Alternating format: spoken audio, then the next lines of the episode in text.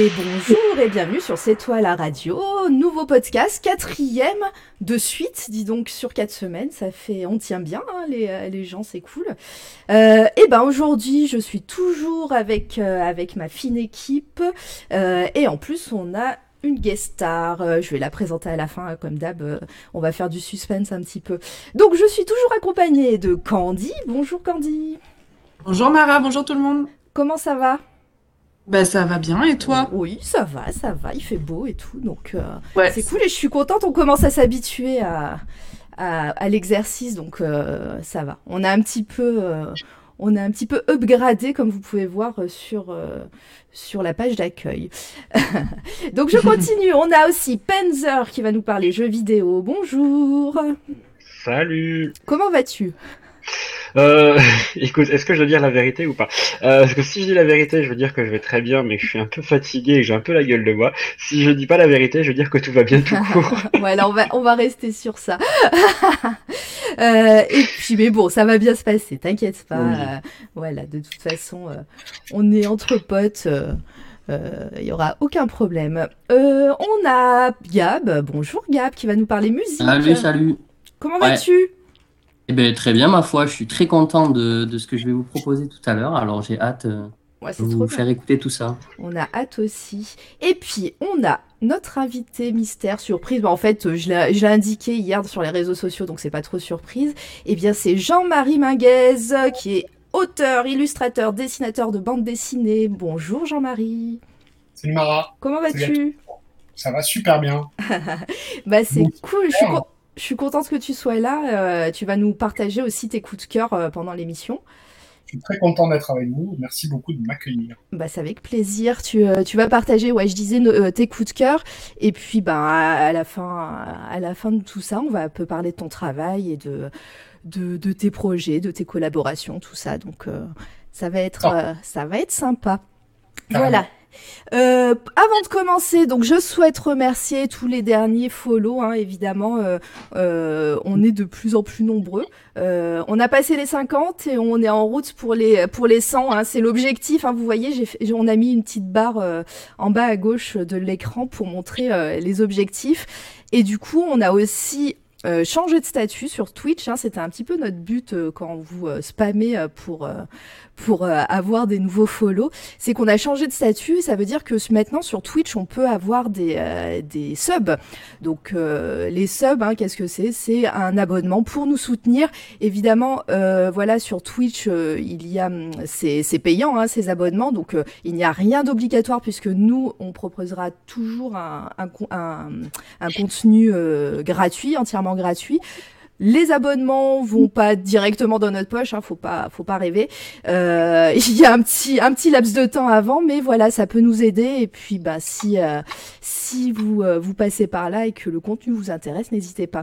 Et en plus, petit tips, comme Twitch appartient à la compagnie Amazon, si vous avez un- un abonnement Amazon Prime, euh, vous pouvez lier votre compte avec Twitch et euh, bénéficier d'un euh, d'un abonnement gratuit tous les mois. Donc voilà, si, vous voulez nous faire, nous cet honneur, ça serait trop cool.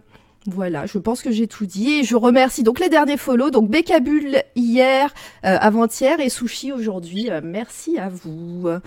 Voilà, donc on va peut-être commencer. Est-ce que vous aviez quelque chose à dire avant qu'on passe au vif du sujet, les amis? Non, bon pour moi. Bon, ok. On peut y aller. C'est parti. C'est parti. Euh, bah, je vais commencer. Je vais commencer comme ça, euh, ça sera fait, hein, ma foi. Euh, je vais vous parler d'une bande dessinée qui est sortie en français euh, hier, non, on est dimanche, euh, vendredi. Euh, ça aurait dû sortir avant le confinement, ça aurait dû sortir en mars, euh, mais bon, le, le confinement a fait que tout a pris du retard, donc ça a été reporté. Et cette gamme est sortie, est sortie que vendredi. C'est une gamme proposée par Urban Comics. Euh, qui a créé un nouveau label qui s'appelle Urban Links. Euh, ce nouveau label est plutôt axé euh, euh, jeune adulte, adolescent. Et, et moi, je vais vous parler d'une BD qui va apparaître sur vos écrans. Hop, de Harley Quinn Breaking Glass par alors j'ai peur d'écorcher les noms Mariko Tamaki et Steve Pugh. Voilà. Donc si vous connaissez pas, c'est une c'est une BD qui, donc, euh, comme son nom l'indique, qui met en, lumière euh, Harley Quinn. Euh, Harley Quinn, euh, et en fait, on revisite un petit peu euh, ses origines. Donc là, on, re- on découvre une Harley Quinn adolescente qui arrive à Gotham City. Euh, et euh, je vais vous montrer un des images. Hop. Euh, qui arrive à Gotham City, et donc qui va qui va être euh, pris euh, pris euh, comment dire euh, je perds mes mots qui euh, qui qui va être pris sous sous les ailes de d'un groupe de de queer de de d'hommes drag queen et c'est vraiment super hilarant quand elle arrive dans l'appartement où il y a ces drag queens qui, a- qui sont là. Elle va aller au lycée, elle va se faire des amis, on va découvrir des personnages qu'on connaît. Euh, parce que ça reste de la mythologie Batman, Euh, mais vu sous un autre angle. Euh, je vais pas trop spoiler hein, parce que ouh, euh, un nouveau follow, ça, ça, ça fait du bruit dans mes oreilles. Merci Biggie 666 qui euh, qui nous follow. Euh, et donc euh, je reviens à Harley Quinn. Euh, elle arrive dans à Gotham City, elle va aller au lycée, elle va se faire des amis. Euh, je vais vous montrer. Donc là c'est la version. euh, la- je, je fais un comparatif entre la version française qui est à droite et euh, la version américaine qui est à gauche. Euh, en ce qui concerne l'intérieur du, euh, livre, la version française est beaucoup plus, elle est beaucoup plus fidèle à l'intérieur du livre. hein, je veux dire artistiquement parlant, hein, la, cover de la, version américaine, même si je la trouve cool, au, au niveau graphique, ça a rien à voir avec l'intérieur. Donc voilà. Hop, je vais attendez, je vais enlever le spectre audio qui bloque euh, qui bloque tout ça comme ça vous allez pouvoir voir les les euh, les dessins. Donc à l'intérieur, on a le on a l'artiste Steve Pugh qui euh, qui euh, qui dessine et voilà, il a un, il a un trait très spécial et on reconnaît euh, vraiment très très bien puisque hum, il va utiliser sur chaque planche euh, deux voire trois couleurs euh, euh, un petit peu style aquarelle comme ça. Peut-être que euh, Jean-Marie pourra nous, euh, nous parler de la technique un petit peu, vu que lui, il est artiste et que euh, voilà, il pourra peut-être euh, plus, euh, plus vous informer que moi. Mais en tout cas, les dessins sont magnifiques, hein, ce côté bleu, ce côté euh, aquarelle euh, euh, qui, euh, qui ressort. Ça donne une ambiance très particulière hein, sur, euh, sur cette BD. Là, cette, cette planche-là, moi, je la trouve magnifique, où on découvre une Harley Quinn euh, déguisée en, en Harlequin, hein, justement, et, et qui va, et avec sa batte là, qui va, qui va péter des qui va péter des gueules. et, euh, et donc voilà. Et donc moi, ce que j'ai aimé dans cette euh, cette BD, parce qu'elle est elle est assez assez courte, euh, elle doit faire une centaine de pages. Ah quand même, euh, 200, deux- quasiment 200 pages. Euh, ce que j'ai dans cette BD, c'est qu'on retrouve euh, une nouvelle mythologie d'Harley Quinn où vraiment on est dans cette euh, dans cette mouvance qui est venue euh, qui est venue du film là aussi récemment qui est sorti je sais plus en début d'année là qui de ce film où on, on cherche à é- émanciper Harley Quinn de euh, de cette relation toxique qu'elle a avec le Joker. Et en fait ces origines là bah c'est un petit peu c'est un petit peu ça. Et euh, où on découvre vraiment juste Harley Quinn et comment elle elle va hum, elle va se, se forger et se construire. Waouh! Encore des euh, encore des follow je vais je vais baisser le euh, l'alerte follow parce que c'est moi j'ai mon casque ça me tue les oreilles. Merci Reliac euh, Reliax pour ton follow c'est trop sympa. Euh, bienvenue à toi donc on parle de nos coups de cœur et je parle de Harley Quinn voilà je sais que Candy t'as envie de le lire hein, ce livre absolument hein. Bah, c'est-à-dire que moi, je suis une fan de la première heure d'Harley Quinn. J'adore ce personnage, j'adore sa psychologie, le fait qu'elle soit complètement barrée. euh, Enfin voilà, qu'avant elle ait été euh, euh, psy. Enfin, moi je trouve ça génial. La relation qu'elle a avec le Joker, effectivement, elle est toxique et en même temps ils sont tellement dingues tous les deux. Bon voilà, moi Bah- je suis absolument fan d'Harley. Et euh, quand euh, j'ai vu que tu allais en parler, euh, j'étais contente parce que je ne savais pas qu'il y avait cette BD qui était sortie. Et donc, encore une fois, mon banquier ne te remerciera pas. Parce que, Non. effectivement, c'est sûr, je vais l'acheter. ah bah c'est alors euh, au niveau du prix, la gamme euh, la gamme Urban Links est à 14,50€. Je vous parlerai après du des autres livres qui sont sortis. Euh, J'ai dit 4 14,50€, pardon. Euh, et puis encore une fois, je suis sûre que ça va te plaire parce que euh, là, on découvre vraiment une Harley Quinn adolescente. Donc, euh, elle a pas du tout ce côté où elle, où elle est docteur, elle est psychologue, etc., euh, psychiatre même. Mhm. Euh, euh, donc, euh, on n'a pas du tout ça. Elle- On la découvre au lycée. Il y a un petit côté Buffy d'ailleurs, c'est marrant. Et, euh, et puis, on découvre des personnages. Je, je spoil pas, je raconte pas toute l'histoire parce que c'est tellement cool de découvrir qui sont les personnages. Là, on voit un autre personnage qui est trop cool. Euh, en même temps. Euh, l'auteur donc euh, Mariko Ta- Tamaki euh, propose un récit hyper engagé hyper hyper queer. C'est assez cool vraiment avec beaucoup de de visibilité beaucoup de tolérance etc donc c'est vraiment une nouvelle mythologie et un nouveau euh, des nouvelles origines pour euh, pour Harley Quinn Quinn pardon qui sont vraiment euh, euh, au goût du jour disons voilà et, euh, et ça ça fait plaisir euh, et puis encore une fois moi le dessin mais je suis fan hein. je disais euh, Ouais, en plus, les dessins sont vraiment beaux et c'est vrai que c'est une partie de la vie d'Harley Quinn qu'on connaît pas, donc euh, ça fait un peu préquel finalement. Et du coup, je pense que c'est ça qui doit être intéressant aussi. Puis alors, les dessins, effectivement, euh, moi, je suis assez fan du trait de Steve. En plus, Steve Pugh, moi, je le connaissais euh, parce qu'il y a des années, il avait dessiné du euh, John Constantine, du Hellblazer, et, euh, et moi, je le connaissais pas du. Enfin, là, on est, on a vraiment un récit jeune adulte, adolescent, et, découvrir un dessinateur qui, à qui on, prête généralement des, des, des, personnages be- beaucoup plus dark ou plus adultes, disons. Ben, en fait, bah, tu découvres encore une autre facette de l'artiste. J'allais dire, euh, Jean-Marie, euh, au niveau de la technique de dessin, ça te, ça te parle un petit peu? Ouais, c'est super beau. Enfin, je ne connaissais pas du tout, euh, donc je découvre. Ouais. Merci d'ailleurs. Euh, c'est super beau. Alors effectivement, euh, ça a l'air d'être de l'aquarelle, en tout cas sur, sur les pages que tu as montrées, sur les pages que je peux voir, notamment sur sur Internet de, de previews. Voilà.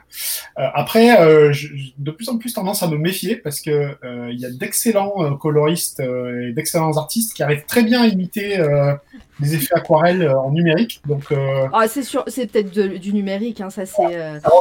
Effectivement, la première approche, en première approche, ça me fait penser à de l'aquarelle, en tout cas une technique euh, de couleur directe. Cependant, ça pourrait être du numérique. Et par contre, euh, j'ai regardé pas mal, enfin je, je suis sur Google, du coup Ouais. je regarde. Euh, j'ai l'impression qu'il y a aussi des passages en noir et blanc. Eh ben oui, en fait, c'est ça le, le truc, c'est que alors Steve Pugh a fait les couleurs aussi et le dessin, hein. donc euh, il n'y a pas de coloriste euh, à part euh, autre. Euh, coloristes ou des artistes qui font leur propre couleur. voilà, c'est ça.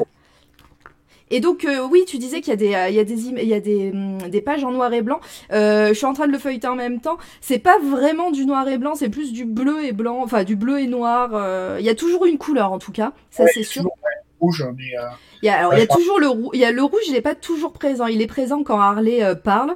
Il est présent quand il y a Gotham City en fond, quand quand euh, quand il y a de la violence en fait, un petit peu.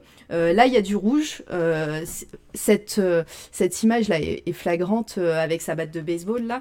Là, on c'est c'est une c'est je sais pas c'est dans les 30, 20 premières pages euh, cette image et voilà et on sait qu'elle va qu'elle va se bagarrer à ce moment-là et voilà, il y a ce rouge. euh, voilà, les, la symbolique des couleurs est très très présente hein, dans ce bouquin. Moi, je suis pas spécialiste des couleurs et des symboles et tout ça, et mais euh, mais on le ressent, on ressent qu'il a voulu raconter une histoire rien que par les couleurs. hein. ouais, oui, ça se voit. Enfin, Voilà.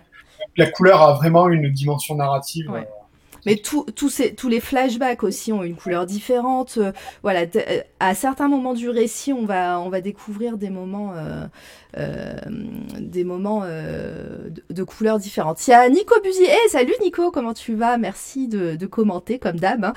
A fait quelques excellents numéros de Sandman, si je me trompe pas. Sûrement parce que je sais que c'est un gros dessinateur euh, Vertigo. Donc moi, je l'ai vu sur du Hellblazer, mais ouais, Preacher aussi. Euh, et puis euh, voilà. Et puis moi j'ai eu la chance de le rencontrer, euh, Steve Pugh à Aviles euh, euh, en Espagne. Et il m'a fait un, magnifique John Constantine qu'il n'a pas signé. Donc en fait je pourrais dire que c'est quelqu'un d'autre, ce serait pareil. Je suis dégoûtée. mais voilà. dommage. Ouais, mais c'est- rigolo. Du coup ça fait la. Pardon, j'ai pas entendu euh, Jean-Marie. De- Ah, ça coupe, je t'entends pas. Je disais, il a oublié de le signer. Oui, il a oublié. En fait, on était, bah, c'était un super cadre. En fait, à Avilés, c'est un, un- une convention comics, mais à, vraiment à taille humaine, où c'est un petit village au fin fond de l'Espagne. Et, euh, et en fait, les, il faisait tellement beau qu'ils avaient mis les, tous les dessinateurs de comics euh, dehors, avec- sur des tables dehors, et les dessinateurs faisaient des petites dédicaces à, euh, au grand air, quoi. Et, euh, et donc il y avait un petit peu de monde et il m'a fait un petit dessin et c'est vrai que j'ai discuté avec lui, il a fait son dessin, il me l'a rendu et j'ai regardé qu'il n'avait pas signé. Donc euh, sinon je, je, je mets Mara dessus et ça et on dirait, et je dirais que c'est moi qui l'ai fait. Mais bon c'est euh, carrière. En tout cas voilà ça c'est vraiment une bonne une bonne surprise. Euh, euh, voilà c'est du petit format, c'est un petit peu plus grand que du manga. Euh, mais c'est plus petit que du comics. du comics, c'est de la couverture souple. Donc moi, c'est un format que j'adore. hein, c'est on peut on peut le trimballer partout sans avoir peur de l'abîmer. Par contre, voilà, petit bémol, c'est que bah ouais, c'est c'est c'est du format souple, etc. La tranche me paraît un petit peu fragile parce que c'est du dos collé. Et, euh, donc euh, et puis euh, voilà, si tu si on veut le lire vraiment euh, dans de bonnes conditions, c'est pas impossible que que ça que, que ça pète. En tout cas, voilà, Urban euh, Urban Comics a lancé voilà son son label adolescent jeune adulte Euh, et donc il y a Harley Quinn, on peut découvrir Black Canary, Catwoman, donc euh, qui s'appelle Catwoman Under the Moon, et euh, un que je pense m'acheter qui s'appelle euh, Teen Titan Raven, euh, dessiné par euh, Gabriel Piccolo, un artiste que j'adore. Euh, si vous connaissez pas, je vous invite à, à regarder sur euh, sur Google euh, Piccolo comme comme euh, il- il- oui. Par- Pardon, j'interviens. Enfin, Piccolo est, est juste monstrueux dans ce qu'il Ah fait oui. et en fait, euh, c'est un fan de la de la première heure qui a réussi à, à percer en fait et du coup, euh, enfin, tout son travail est monstrueux et ça fait plusieurs années que je le suis et en fait, quand j'ai vu qu'il allait faire un, un Teen Titan, j'étais euh, j'étais comme un gosse à Noël quoi. Oui. Bah, en fait, ça fait, des, ça fait quelques années, moi, que je suis aussi sur Instagram et ça fait pas mal de temps qu'il dessine du Teen Titan, justement, euh, Ouais. sur Instagram et qu'il fait, euh, qu'il fait des dessins et tout. Et c'était sûr qu'il allait être publié un jour. Après, moi, je, je connais pas toute son histoire, mais c'est vrai que ça fait un certain temps que je suis. Et voilà. Donc, il y a Raven par lui et, euh, et Camille Garcia au, au scénario qui, euh, qui est sorti et je pense que ça sera mon prochain achat. Donc, 14,50€ pour, euh, pour, cette, pour ce label Urban Links. euh, axé plutôt jeunesse, mais, mais voilà, qui peut être lu par tout le monde. Et, et ce Harley Quinn est, est, est vraiment très très bon. Voilà, je conseille complètement. Euh, on va passer à la suite, hein, tranquillement, parce que j'ai parlé beaucoup quand même pour, euh, pour, euh, pour un premier euh, coup de cœur, je me dis, quand même. Bon, après, pour ma, pour ma défense, c'est mon seul coup de cœur de la, de la semaine. Euh, euh, après, les coups de cœur, ça sera avec Jean-Marie, vous allez voir. Euh, on, va, on va passer à la suite, et on va passer à Panzer. Panzer qui va Ouais. nous parler sur jeux vidéo, et, euh, et je te laisse continuer. Ça marche. Juste, je rebondis, je rebondis sur ce que tu as dit sur, euh, sur Gabriel Piccolo. Euh, moi, je l'ai connu quand il avait revisité la légende d'Icar, en fait, euh, Oui. avec Icar qui tombait amoureux du soleil, en fait, qui était vraiment, euh, bah là, pour le coup, euh, sous la forme humanoïde. Et euh, du coup, en fait, l'histoire est juste magnifique et magnifiquement bien dessinée. Et en fait, du coup, ben, ça m'a, enfin, j'avais vu une publication sur internet, mais enfin, je savais même pas que c'était lui. Et en fait, à partir du moment où je me suis mis sur Instagram, j'ai commencé à suivre ce mec et en fait, le travail qu'il fournit, mais est genre monstrueux, de chez monstrueux. Je vous ai mis le lien euh, Instagram dans le dans le chat, mais euh, c'est vraiment un travail de de, bah, de titan pour le coup euh, pour euh, pour lui. Et euh, ouais non franchement le fait qu'il soit le fait le fait le soit qu'il fait qu'il soit, qu'il soit publié, c'est vraiment euh, vraiment super pour lui parce que bah il a il le mérite et il a travaillé dur pour ça quoi. Ouais, tout à fait. Eh bien, c'est dit. Merci. Voilà. Et ben c'est à toi, hein, je t'en prie, garde la parole. Eh ben, euh, ok, ben ça marche. Eh ben, euh, cette semaine, euh, ben, je me sens un peu, euh, un peu corse ou un peu, euh, un peu provençal le, le gaulois, et j'ai envie de vous dire, ben, jeux vidéo indépendants. Et euh, on va parler que d'indé cette semaine, euh, pas de triple A, pas de, euh, pas de grosses grosses productions. Donc, euh, je te laisse m'envoyer le petit diapo s'il te plaît. Vas-y, vas-y, je t'en prie. J'attendais Bon. que tu l'annonces. C'est parfait. Donc le, le premier, ce sera Not a Hero. Euh, du coup, un jeu euh, complètement pixel art euh, qui, qui m'avait fait beaucoup penser un peu à Outline Miami dans le dans tout ce qui est graphisme. En gros, on va interpréter euh, le garde du corps d'un maire corrompu, mais genre corrompu jusqu'à la moelle, et en fait, il va nous envoyer sur des missions, mais toutes plus débiles les unes que les autres, genre ouais, faut aller kidnapper machin ou tuer tout, enfin tuer un tel. Et du coup, en fait, euh, le jeu n'a aucune logique. Clairement, c'est euh, voilà, c'est vous êtes le garde du corps d'un maire corrompu et vous allez l'aider à monter au sommet de la pyramide pour qu'il soit élu, enfin pour qu'il soit élu. Mais du coup, vous allez euh, détruire tous ses opposants et les locaux des opposants et tout. Mais c'est du n'importe quoi. Le jeu, c'est un délire total.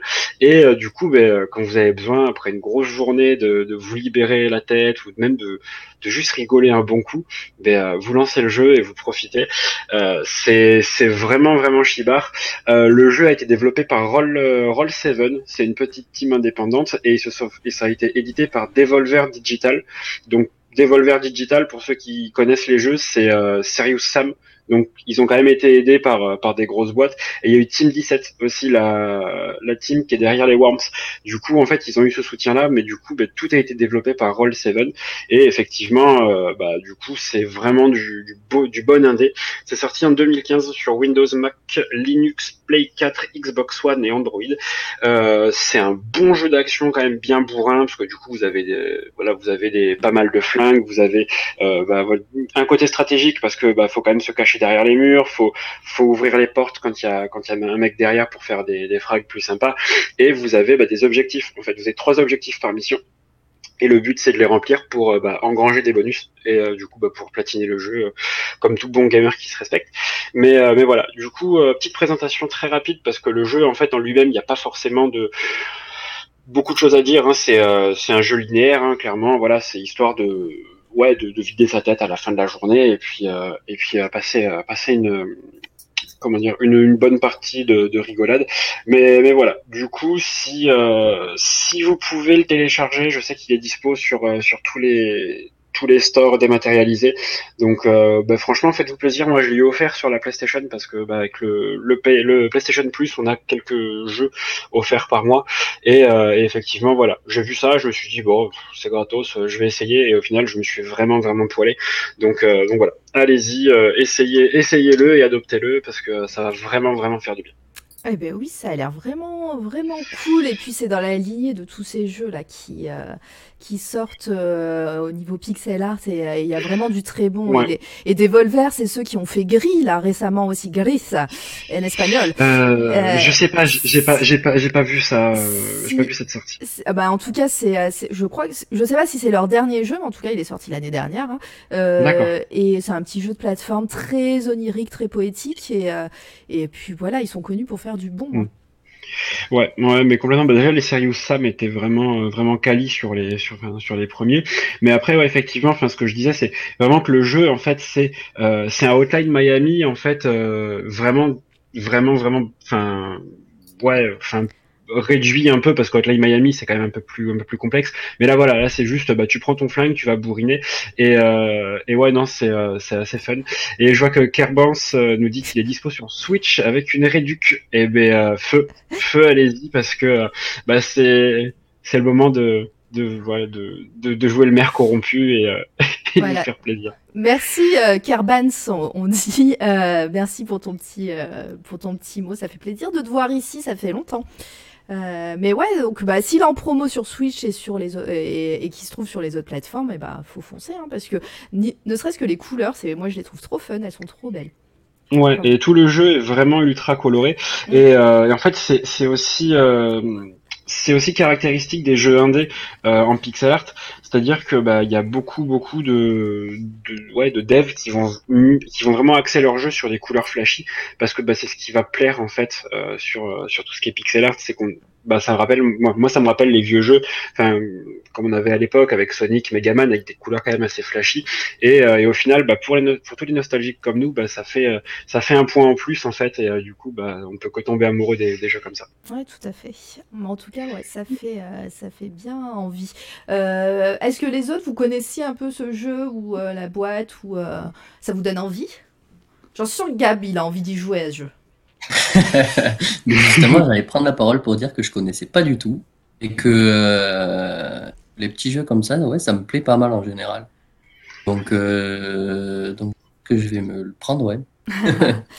En fait, ce qui est bien avec euh, nos podcasts tout, euh, toutes les semaines, c'est qu'on se donne mutuellement envie d'acheter des choses et en fait, euh, bah, C'est on n'a plus d'argent après.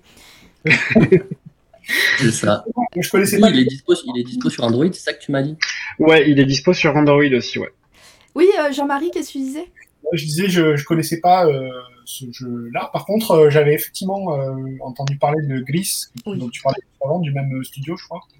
Ouais. Et euh, effectivement, j'avais vu une bande-annonce qui m'avait bien bien plu. Euh, graphiquement, ça a l'air sublime. Je sais pas si quelqu'un d'entre vous l'a testé. Bah moi je voulais je voulais me le prendre, euh, j'ai vu les bandes annonces et tout et j'ai vu certains certains streamers le, le faire et euh, ouais ça donne envie. Non je l'ai pas acheté parce que euh, il était encore un peu cher euh, sur les, euh, les stores même si voilà pour de l'indé ça reste dans la gamme de prix mais c'est vrai que euh, avec une réduc ça ferait avec tout ce qu'on a acheté une réduc ça ferait du bien. Ben ouais. Et ju- ju- juste si je peux rebondir un peu sur notre Hello, il y a un truc que j'ai pas dit, c'est qu'en fait vous avez pas qu'un seul personnage, vous avez plein de persos dispo en fait qui vont se débloquer et chacun a sa ses, ses caractéristiques propres en fait. Bah du coup on va avoir le, le vieux redneck texan en fait qui va tirer qu'au fusil à pompe et qui va qui va dire des jurons tout le temps en fait. Tout le temps, je dis qu'il va ouvrir une porte, il va, bah voilà, il va avoir ce, ce cette petite caractéristique du redneck. Euh, vous avez, euh, vous avez, euh, comment dire, les les petits les petites racailles de cité qui vont vraiment parler euh, mais euh, vraiment comme euh, bah, comme les thugs américains quoi. C'est c'est juste génial quoi. Génial pardon. Et du coup voilà c'est ça rajoute un petit euh, un petit côté euh, un petit côté au jeu qui est qui est vraiment sympatoche et qui qui permet de se démarquer un peu de la de la concurrence aussi. Parce qu'ils ont vra- ils ont vraiment donné une personnalité à chaque perso même s'il y en a qui sont pas forcément euh, mémorables bah en fait il y en a il y en a d'autres. Par contre vous allez vraiment vous en souvenir. Et euh, bah, du coup par exemple moi le redneck je sais que c'est mon c'est perso préféré. Parce que bah effectivement voilà le gars sa, sa vie c'est euh, voilà c'est les jurons et son fusil à pompe. Donc c'est c'est assez sympa. Eh bah tu le vends bien moi, ma foi et on va on va se renseigner sur ce jeu. euh, évidemment. Euh, en tout cas, bah, on, va, passer à la suite. Euh, si vous aviez euh, autre chose à rajouter, il faut me couper, hein, n'hésitez pas. Mais on va passer à la suite sans transition. hein. Comme vous savez, on passe de, de coup de cœur en coup de cœur sans réelle transition parce que euh, on se on se consulte pas vraiment sur un thème ensemble. Donc et puis c'est ce qui donne envie parce que c'est au fil de nos c'est au fil de nos lectures et de nos de nos visionnages qu'on qu'on parle de ce qu'on aime. Euh, on va passer à Candy qui va nous parler euh, bande dessinée, il me semble. Oui, c'est ça. Euh, c'est un peu sur- c'est un peu surprenant venant de ma part parce que c'est vrai que je vous parle rarement de bande dessinée. Mais euh, cette fois, j'ai eu envie de lire un- une BD qui s'appelle Paul Dance, Ma vie en équilibre, qui a été scénarisée et dessinée par Juliette Taka. Euh, alors juste euh, donc édité chez Glénat. Donc cette euh, BD vous pourrez la voir dispo euh, le 24 juin. Elle est, en- elle est pas encore dispo en librairie, donc notez bien la date. Euh, alors pourquoi euh, j'ai eu envie de lire ce livre Euh, Parce que je connais des gens qui font de la pole dance. euh, et je sais que c'est toujours compliqué d'expliquer aux gens pourquoi. Enfin, c'est comme si on était obligé de se justifier qu'on fait de la pole dance, euh, puisque c'est pas toujours très bien vu. Et je trouve ça euh, très dommage. Je, je trouvais intéressant euh, qu'il y ait une BD là-dessus et je voulais voir euh, comment était traité euh, le sujet de ce, de ce sport en fait. Et donc j'ai lu ce livre, enfin cette BD, et je trouve qu'elle est vraiment à mettre entre, entre toutes les mains et notamment aux gens qui ont des a priori sur ce sport, parce qu'il s'agit bien d'un sport.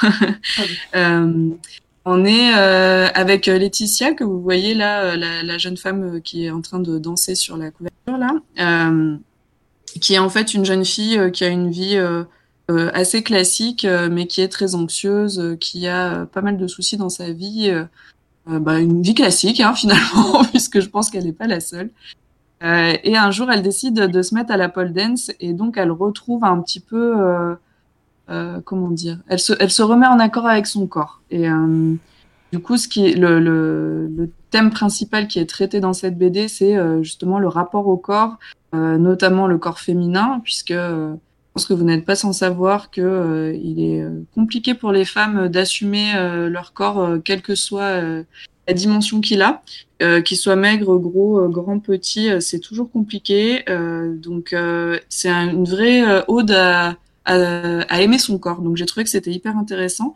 Là sur le visuel que vous avez, il y a, aussi un garçon qui fait de la pole dance puisqu'il n'y a pas que les filles qui peuvent faire de la pole dance. Euh, et donc moi c'est ce qui m'a plu dans ce dans cette BD, c'est vraiment ce rapport au corps en fait qui change lorsqu'on décide ben, de faire attention à son corps justement et, euh, d'en prendre soin et d'être reconnecté. Alors en plus, euh, c'est aussi sur fond d'une histoire euh, de deuil.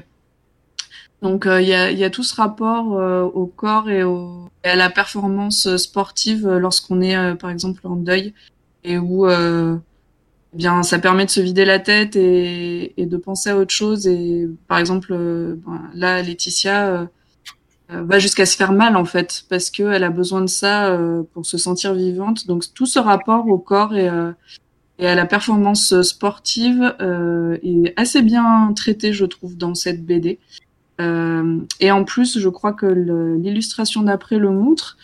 pour ceux qui font de la pole dance, du coup, il y a des, des dessins de comment faire certaines figures et et ou de d'expliquer comment comment se passent les figures ou comment on, euh, travaille pendant les séances de pole dance. Donc euh, c'est rythmé avec ces illustrations là. Et du coup, euh, j'ai trouvé que c'était assez intéressant tout ce rythme là de on, on, est avec cette héroïne et euh, on doute avec elle parfois de quand elle doit annoncer à ses parents qu'elle fait de la pole dance, comme si elle annonçait un truc complètement fou euh, à sa famille, alors qu'en fait, c'est pas grave, elle fait du sport. Hein. Euh, donc euh, on voit les réactions des gens, on voit comment elle l'assume après au travail, on voit comment elle se remet en accord avec son corps, comment euh, la pole dance l'aide à, se vider la tête, etc. Donc euh, voilà, je ne sais pas si vous avez quelque chose à dire là-dessus, mais euh, euh, n'oubliez pas qu'il sort le 24 juin, ce, ce, cette BD, et vraiment sur l'inclusivité, sur plein de choses, elle est très intéressante. Ouais, mais c'est vrai que ça a l'air ça a l'air vraiment top euh, et puis les dessins sont vraiment euh, moi j'aime bien ce c'est très à la mode hein, ce, ce genre de dessin euh, on, en, on en trouve beaucoup des personnes sur les réseaux sociaux et sur sur internet qui font qui font ce genre de dessin un petit peu cartoony et ouais, puis ça, ça, marche ça marche c'est c'est top et puis ça ça donne le smile et ça et puis si ça ça euh, pas, un, pas un store pardon je perds mes mots si euh, si en plus ça parle de quelque chose euh, d'utile pour les personnes qui ont besoin de, de s'accepter d'avoir un petit peu confiance en soi etc c'est moi je pense que c'est que bénéfique. Et puis oui hein, la pole dance c'est c'est un sport hein, et puis et puis c'est des gymnastes euh, vraiment très talentueux, hein, euh, tous, tous ah là, oui, authentiques qu'elles sont. Euh, euh, là, là, on voit c'est du dessin, mais quand tu vois des vraies personnes faire ça, bah franchement, c'est impressionnant. Ouais, ouais, c'est clair. Et en plus, enfin, du coup, il y a, y a, ce côté, comme tu dis, de confiance en soi, etc.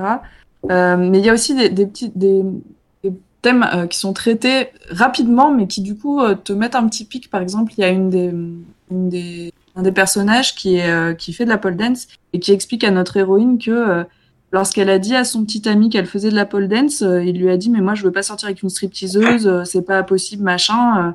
Et elle finalement elle décide de le quitter et elle lui dit écoute c'est pas toi qui dois décider ce que je dois faire, d'autant plus que je ne fais pas de striptease et même si j'en faisais à la limite euh, c'est mon problème à moi. Mm -hmm. euh, du coup il y a tout ce tout, tout, tout ce thème là aussi de d'assumer et de pas se laisser influencer par les autres. Enfin, euh, ça, englobe tout un tas de thèmes intéressants, je trouve, et qui, je pense, euh, parlent beaucoup aux gens qui font de la pole dance et d'autres sports d'ailleurs ou d'autres activités euh, qui peuvent être euh, mal vues entre guillemets, euh, ou qui a une mauvaise image ou une, je pense surtout une incompréhension des gens. Euh, mais vraiment sur le rapport au corps, sur la confiance en soi, sur tout un tas de thèmes euh, par le prisme de la pole dance, c'est vraiment bien, bien amené et euh, je trouve que c'est intéressant et que c'est presque à mettre euh, entre les mains de beaucoup d'ados, ouais. filles ou garçons d'ailleurs. euh, ou euh, autre genre, hein, on s'en fiche. Euh, mais euh, je pense que c'est, pour le coup, euh, c'est un petit côté pédagogique qui est, qui est très intéressant aussi. Et euh, est-ce que la BD en elle-même, euh, l'intrigue et tout ça, est-ce que c'est humoristique ou est-ce que c'est vraiment pédagogique, euh, mais euh, euh, avec des points d'humour ou, ou autre? Alors, il y a quand même des points d'humour parce que l'héroïne est un peu maladroite. Mm. elle a un côté un peu enfantin, elle a 25 ans, mais elle a un côté très ado. Donc, en fait, elle, elle a des réflexions parfois qui sont vraiment drôles. Euh, ou quand euh, elle se retient de dire à son travail qu'elle fait de la pole dance, euh, ça, ça mourir de rire parce que en plus le, le dessin est très expressif, donc en fait, elle a vraiment rire. Euh, donc c'est vrai qu'il y a ce côté pédagogique, mais qui est pas euh, trop lourd en fait, qui arrive à être contrebalancé par euh, effectivement, comme tu le dis, d'humour et puis les dessins sont très jolis en plus. Il y a une histoire d'amitié aussi très forte entre. Ah, ça, tu coupes un petit peu, j'ai l'impression. Ah, est-ce que là ça va mieux? Bah, c'est, euh, ça dépend. Tout à l'heure, ça allait bien quand tu parlais, et là, ça, ça commence à couper. Je sais pas si tout le monde entend les coupures ou il y a que moi. Alors, ça a coupé aussi chez moi, ouais. D'accord, bon, bah, c'est Ok, pas, c'est pas, euh. c'est pas, mo- c'est pas mon internet, c'est bon. Bon, alors voilà. Ben, je sais pas du coup si vous avez entendu Bah, là, ce que ça- j'ai dit juste avant. Redis la dernière Euh, phrase. Euh, donc je disais euh, que effectivement c'est pédagogique mais pas euh, lourd comme ça pourrait l'être un livre que pédagogique Ouais. Euh, puisque effectivement comme tu le dis euh, il y a des passages qui sont drôles et euh, on s'attache en plus à, à l'héroïne et on se reconnaît aussi dans, dans les, dans les situations dans lesquelles elle se retrouve et du coup le fait de pouvoir se projeter comme ça c'est bah, forcément ça donne une autre dimension à la lecture euh, et puis c'est vrai que les dessins sont vraiment euh, vraiment jolis. C'est vrai que comme tu le dis, c'est très à la mode ce, ce style cartoon un peu. Mm, mm. Euh, mais du coup, c'est une lecture qui est assez agréable. Euh, qui essayait de parler? Jean-Marie, peut-être Ouais, je disais, en fait, il y a un côté un peu blog BD, euh, Ouais. en- très à la mode depuis euh, 10-15 ans, en fait. Bah oui, moi, depuis- Oui. Ouais. Non, non, je dis, vas-y, vas-y. Je disais oui, les blogs, blogs BD, oui, très à la mode depuis Instagram en fait. Beaucoup aussi, euh, beaucoup de, personnes qui sont sur Instagram, euh, on en reparlera sûrement un jour, mais euh, des dessinateurs et des dessinatrices de, de bandes dessinées qui percent avec Instagram et qui se retrouvent édités aussi des fois comme ça. Tout à fait. Mais j'avais juste une petite question, mais bon, je sais pas si tu as la réponse en fait. Euh, je, je me demandais juste si euh, l'autrice euh, pratiquait elle-même en fait le, le la pole dance pole et la pole dance. Alors, Ouais, il me semble, il me semble effectivement que- qu'elle est, qu'elle pratiquante et je me demande si même elle l'enseigne pas. Mais je m'avance pas trop parce que je n'en suis pas sûre. En tout cas, quand on lit le, la BD, pour moi, il est évident que c'est quelqu'un qui pratique parce qu'elle a vraiment un regard qui peut être que de l'intérieur et, euh, et tout ce qu'elle explique, euh, même là sur les, sur tout ce qui est euh, vraiment contenu des cours et des figures. On Oui. sent que c'est quelqu'un qui s'y connaît quand même. Donc je pense qu'elle pratique, voire qu'elle enseigne. Mais je m'avance pas trop. C'est c'est pas autobiographique, elle, euh, sur. euh, c'est vraiment un personnage qui pratique euh, la, la pole dance. C'est pas, elle dit pas jeu dans la BD. Non, elle dit pas jeu. C'est vraiment une autre. euh, D'accord. Enfin, ah si. En fait, on suit Laetitia qui. mais c'est. D'accord, c'est pas le nom de la- de l'autrice. Voilà, c'est ça. L'autrice s'appelle pas Laetitia, donc je. Alors peut-être que c'est un côté tout à fait autobiographique. Hein. Euh, Ouais. Désolée, j'aurais. Mais euh, mais on sent que c'est. Enfin, il y a quand même des scènes qui à mon avis ont été vécues parce que pouvoir les raconter comme ça, il faut les avoir vécues. D'accord, bah, bah, on va, on va se pencher, pencher sur ça. Euh, tu disais que ça sortait en fin juin, 24, 26 Ouais, le 24 juin et c'est aux éditions Glénat. Voilà, bah, profitez-en, on vous parle de quelque chose en, av- en avance, ça va pas arriver tous les jours les gars, merci à, à Glénat.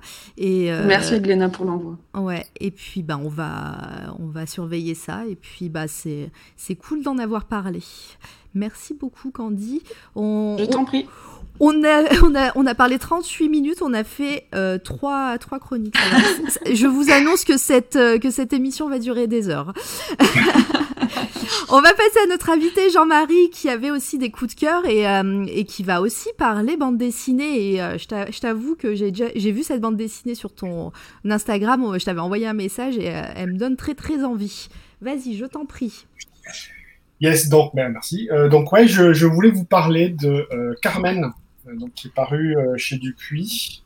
Donc c'est paru en février, je crois. Donc c'est une bande dessinée d'un auteur espagnol qui s'appelle Guillaume Mar March, March, avec l'accent.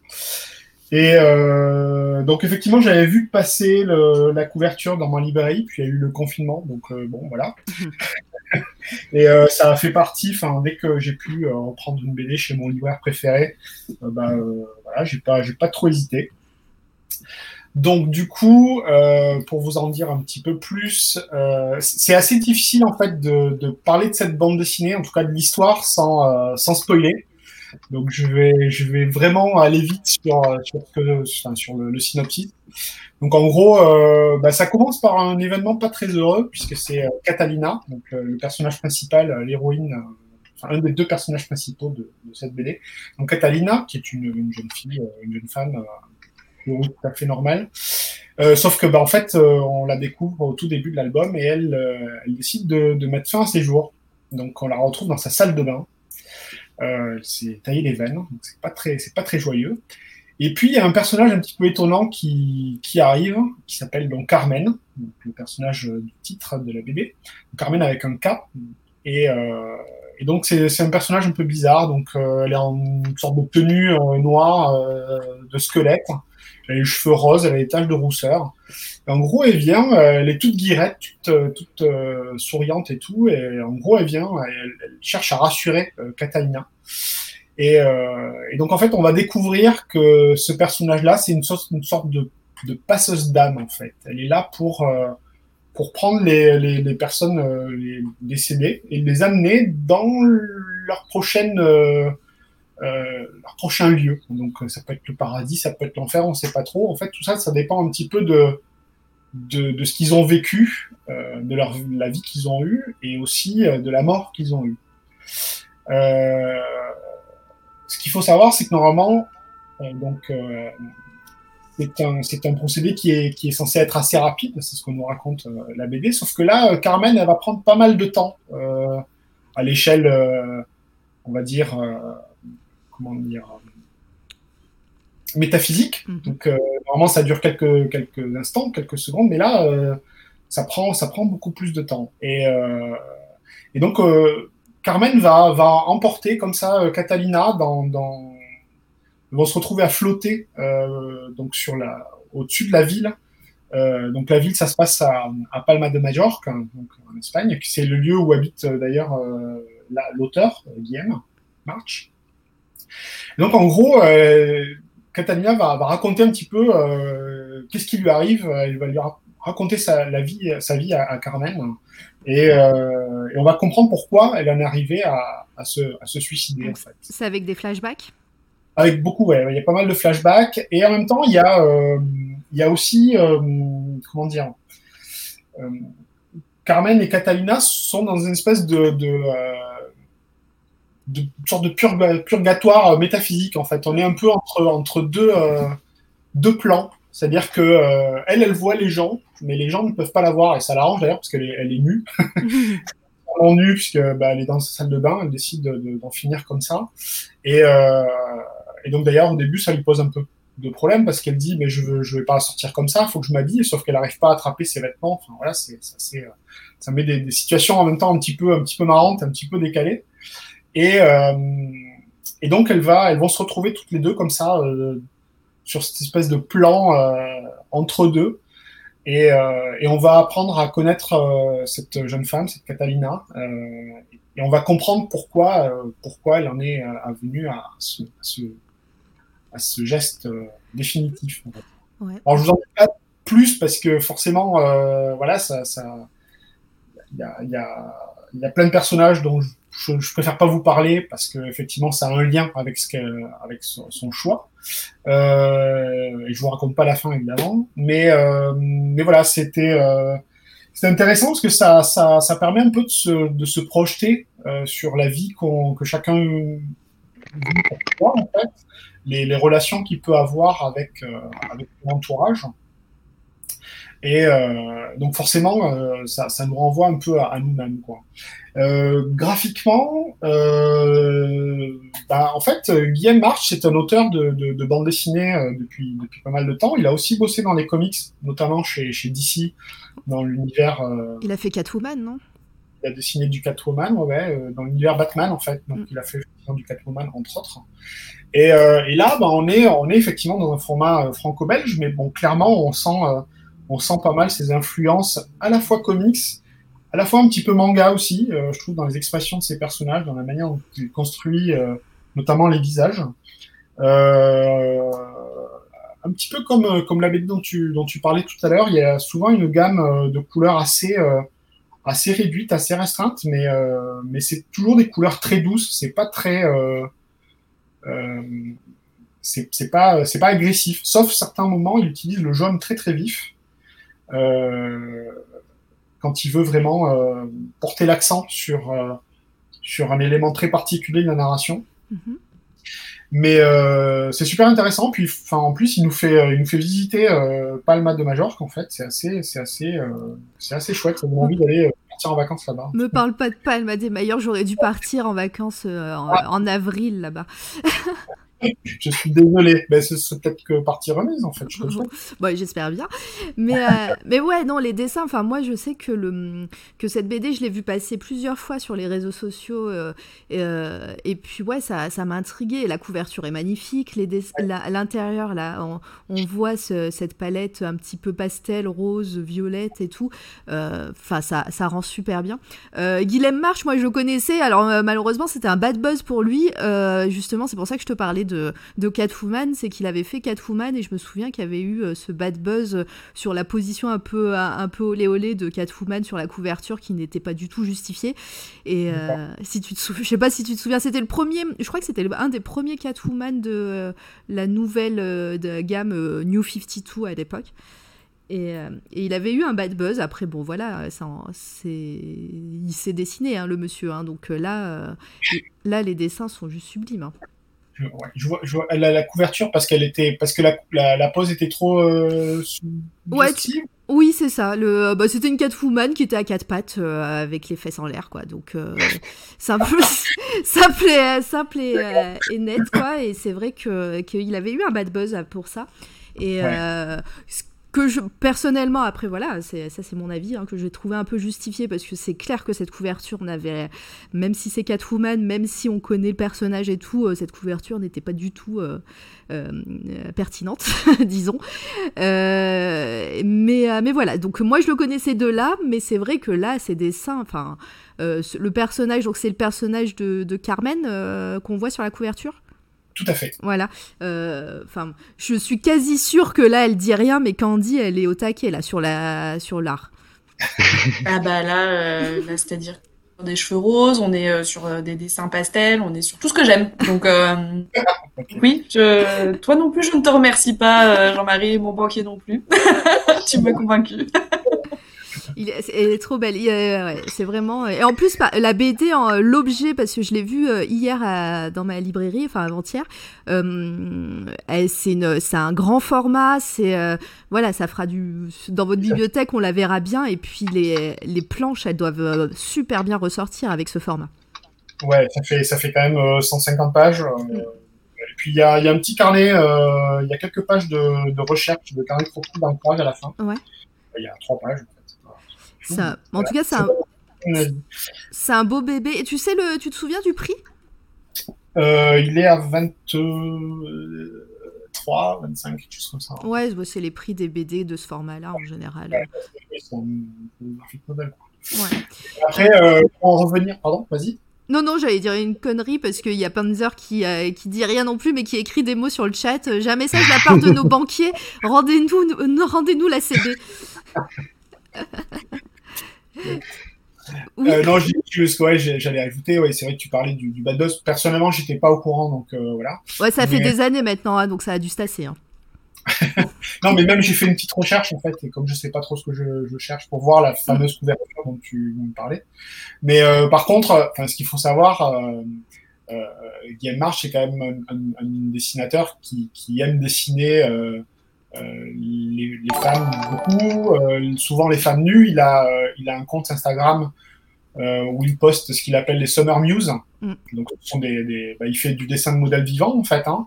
Oui, après, Euh, après ça, voilà, le, les modèles vivants les, euh, et les nus, euh, ça empêche rien. à- voilà, à- à- ça reste de, c'est de l'art et puis euh, il faut, euh, c'est, vraiment magnifique. C'est vrai que le bad buzz concernant euh, concernant le, euh, le la Catwoman, c'était euh, c'était surtout sa position très sexualisée plutôt.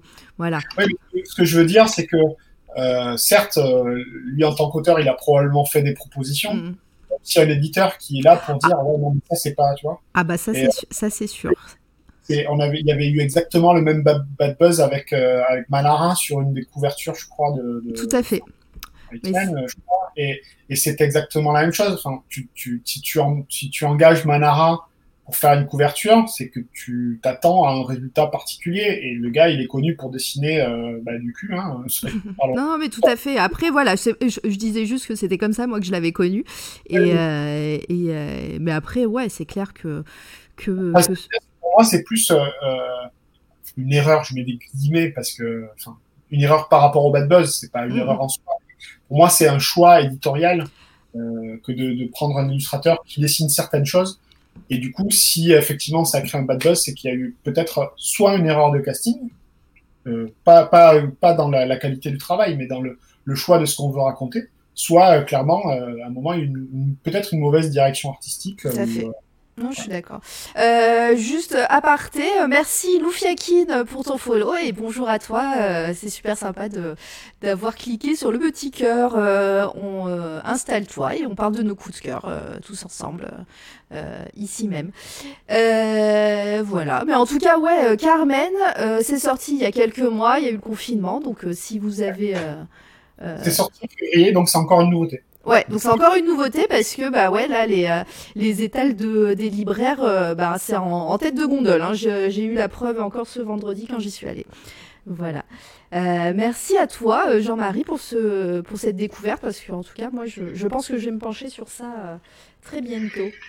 Et ben moi aussi. Là, je, je sentais que t'avais euh, que, que que tu sur ton euh, sur le chat là que tu euh, tu voulais réagir. Dis-moi. Ah oui. Non, en fait, moi, je suis, enfin, pour pour rien pour rien cacher, hein, je suis un, éternel adolescent et, euh, et en fait, ça me fait beaucoup penser à à l'univers de My Chemical Romance. Euh, J'étais un émo, hein, comme euh, comme la plupart des adolescents. Euh, mais ouais, non, du coup, ça me fait ça me fait beaucoup penser un peu au visuel de My Chemical Romance et même l'univers un peu euh, un peu ouais sur le purgatoire, la métaphysique, le la vie, la mort, etc. Enfin, les thèmes sont me parlent un peu euh, en fait bah, de par rapport à tout ce que je peux écouter au niveau musique et, et tout ce que j'ai pu lire, etc. Et, euh, et ouais, non, ça a l'air, euh, ça a l'air vraiment, vraiment super.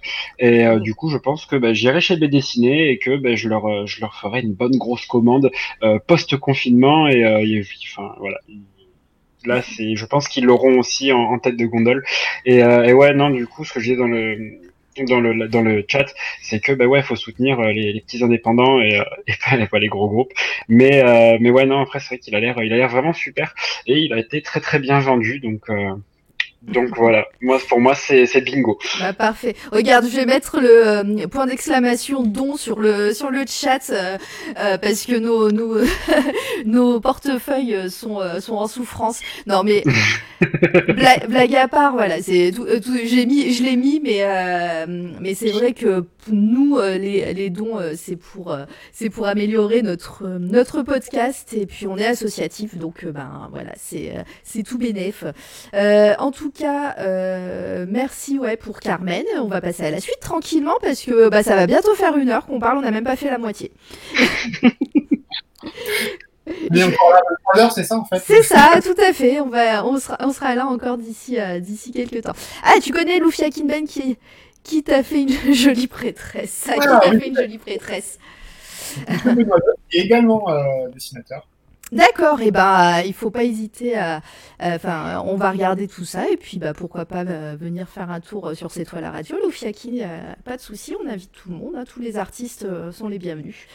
Euh, on va on va passer à la suite et on va passer à, du coup à on repasse à Penzer avec du, euh, du jeu vidéo. Dis-nous tout. Allez, On euh, va parler du de Fez. De Fez, voilà, et pas celui de d'OSS 117, mais euh, De le, Fez. Aux deux Doctor Who. Et euh, mais non, mais le, le vrai Fez euh, indépendant et, euh, et mon un énorme coup de cœur en fait qui m'a été offert par euh, par un ami qui avait des codes euh, sur euh, sur Steam. Et euh, il m'a dit ouais j'ai j'ai des codes pour plein de jeux. Et il m'a dit euh, je te file la liste et t'en t'en prends un ou deux ou voire tous. Et euh, du coup bah, j'ai tout pris. Mais, euh, mais du coup en fait euh, ouais il m'a offert euh, il m'a offert une flopée de jeux indés. Et en fait Fez c'était vraiment mais un énorme énorme coup de cœur quand je l'ai quand je l'ai eu. À savoir que Fez c'est un jeu en 2D qui utilise la 3D euh, c'est complètement perché. En fait voilà le jeu là on voit on voit à l'écran euh, c'est en 2D mais en fait pour avancer dans les énigmes vous êtes obligé de faire euh, tourner le décor et en fait ça va jouer sur les effets de perspective et de profondeur. Donc c'est à dire que ce que vous allez avoir là à l'écran à partir du moment où vous allez faire un quart de tour ou juste un demi tour vous allez avoir, avoir tout autre chose en fait bah, qui va se cacher dans l'envers du décor. Et euh, il faut avancer avec ça. L'histoire en fait c'est euh, bon déjà le jeu c'est du plateforme réflexion. Euh, ça va vous demander beaucoup de réflexion et peu de plateforme. Euh, ça a été développé par un studio indépendant à Montréal qui s'appelle Polytron Corporation. Euh, juste une petite anecdote et après je reviens sur l'histoire du jeu. Ça a été créé par Philippe Poisson, euh, aussi plus aussi connu sous le nom de Phil Fish. C'est un développeur de jeux indé euh, et sa spécialité c'est le game design. Clairement ça va se voir dans tout le jeu et il a commencé sa carrière chez Ubisoft et il a dit que c'était le pire job de sa vie et il s'est fait licencier et il a créé Polytron. Et euh, il a commencé en 2008 euh, à, à bosser sur Fez et ça a donné un bah ouais un énorme un énorme jeu, énorme jeu. Il y a eu euh, six récompenses quand même pour ce jeu au niveau bah, au niveau récompense jeux vidéo. C'est sorti le 13 avril 2012, donc le jeu, euh, le jeu a fêté il y a pas longtemps ses 8 ans. Euh, c'est sorti sur Xbox 360, euh, c'est sorti sur Steam, c'est sorti sur Linux, Mac OS et sur console, Play 3, Play 4 et PS Vita. Tu peux pas faire plus complet, quoi. Là, tu peux pas faire plus complet. Euh, clairement, voilà, c'est donc le, jeu a gagné à l'Independent Game Festival euh, le prix Excellence in Visual Art euh, en 2008 et il a été nommé pour le Design Innovation la même année et a remporté le Grand Prix en 2012. Voilà, euh, clairement, je peux pas mieux vous le vendre parce que là, là, le jeu a tout raflé sur son sur son passage euh, et euh, et du coup, ouais, clairement, euh, enfin, je savais pas tout ça avant de préparer l'émission. Et euh, et clairement, en fait, euh, là, le jeu, moi, je l'avais joué parce qu'on me l'avait offert en fait, mais je, je m'étais jamais intéressé au jeu avant, je n'avais jamais entendu parler, et en fait, bah, du coup, c'est ce pote-là s'appelle Bruno, et euh, du coup, je le remercierai jamais assez pour ce don en fait Steam qui m'a fait, et en gros, voilà, pour euh, pour revenir à l'histoire du jeu, on incarne donc ce petit personnage tout blanc avec son fez sur la tête. Non, t'as spoilé. Ouais, Et, ouais, euh, bon, Je pensais que j'avais trois photos. Et normalement, je t'en ai envoyé trois. Bah, Euh, on- donc voilà, donc en fait on incarne Gomez euh, qui vit tranquille dans son pays en 2D, euh, tout sympa, et en fait un jour il va recevoir un fez rouge et euh, du coup en fait il va être euh, témoin de la, de destruction en fait euh, d'un cube doré qui ça va déchirer le, tissu espace-temps et en fait euh, Gomez qui est en 2D va découvrir la troisième dimension en fait et, euh, et la profondeur. Et à partir de là, en fait, ça va faire glitcher tout le jeu. Et le jeu va redémarrer. Et vous allez avoir accès à la 3D et à la profondeur. Rien que le, rien que le jeu, en fait, casse déjà le 3, enfin, le, le, le quatrième mur, euh, ça casse tout. Et, euh, et en fait, bah, à partir de, de ce reboot du jeu, on va partir, en fait, à la, à la recherche de cubes pour euh, rétablir l'harmonie dans le monde, en fait. Voilà. Et, euh, et du coup, bah, on va partir, euh, voilà, vraiment à la chasse à ces cubes-là. Et euh, comment dire? Et, euh, et ça va nous donner vraiment des heures et des heures de jeu. Je crois que j'en suis à 80 heures de jeu, mais parce parce que je prends vraiment mon temps. Je, je regarde et je, je bade sur chaque face en fait du jeu parce que euh, bah, c'est toujours plus coloré, c'est toujours plus beau en fait euh, à chaque niveau que vous allez traverser. Et en fait, ce qui est bien dans Fez, c'est que le jeu, euh, c'est vraiment un jeu à l'ancienne. Vous avez aucune indication sur, sur ce qu'il faut faire.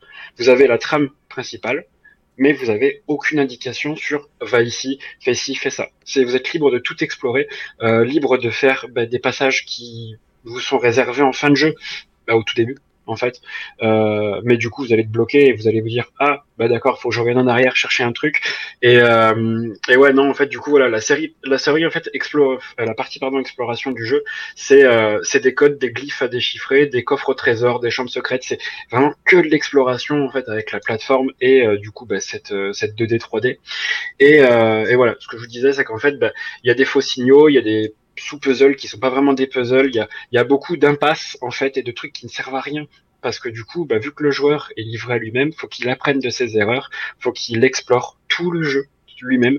Et euh, c'est en ça en fait que le jeu est très très bon. C'est-à-dire qu'il va vous, il va vous forcer à l'exploration et euh, bah, du coup vous allez vous prendre euh, à ce à ce jeu et, euh, et du coup vous allez vous allez pas lâcher quoi. Moi je me rappelle avoir fait des sessions de 8 à 10 heures juste parce que bah, il fallait que j'aille enfin que je voulais aller à un point mais qu'en fait bah, j'étais tellement pris dans l'exploration des autres trucs que je me dis à la fin je me suis dit bah merde où est le point où je voulais aller quoi?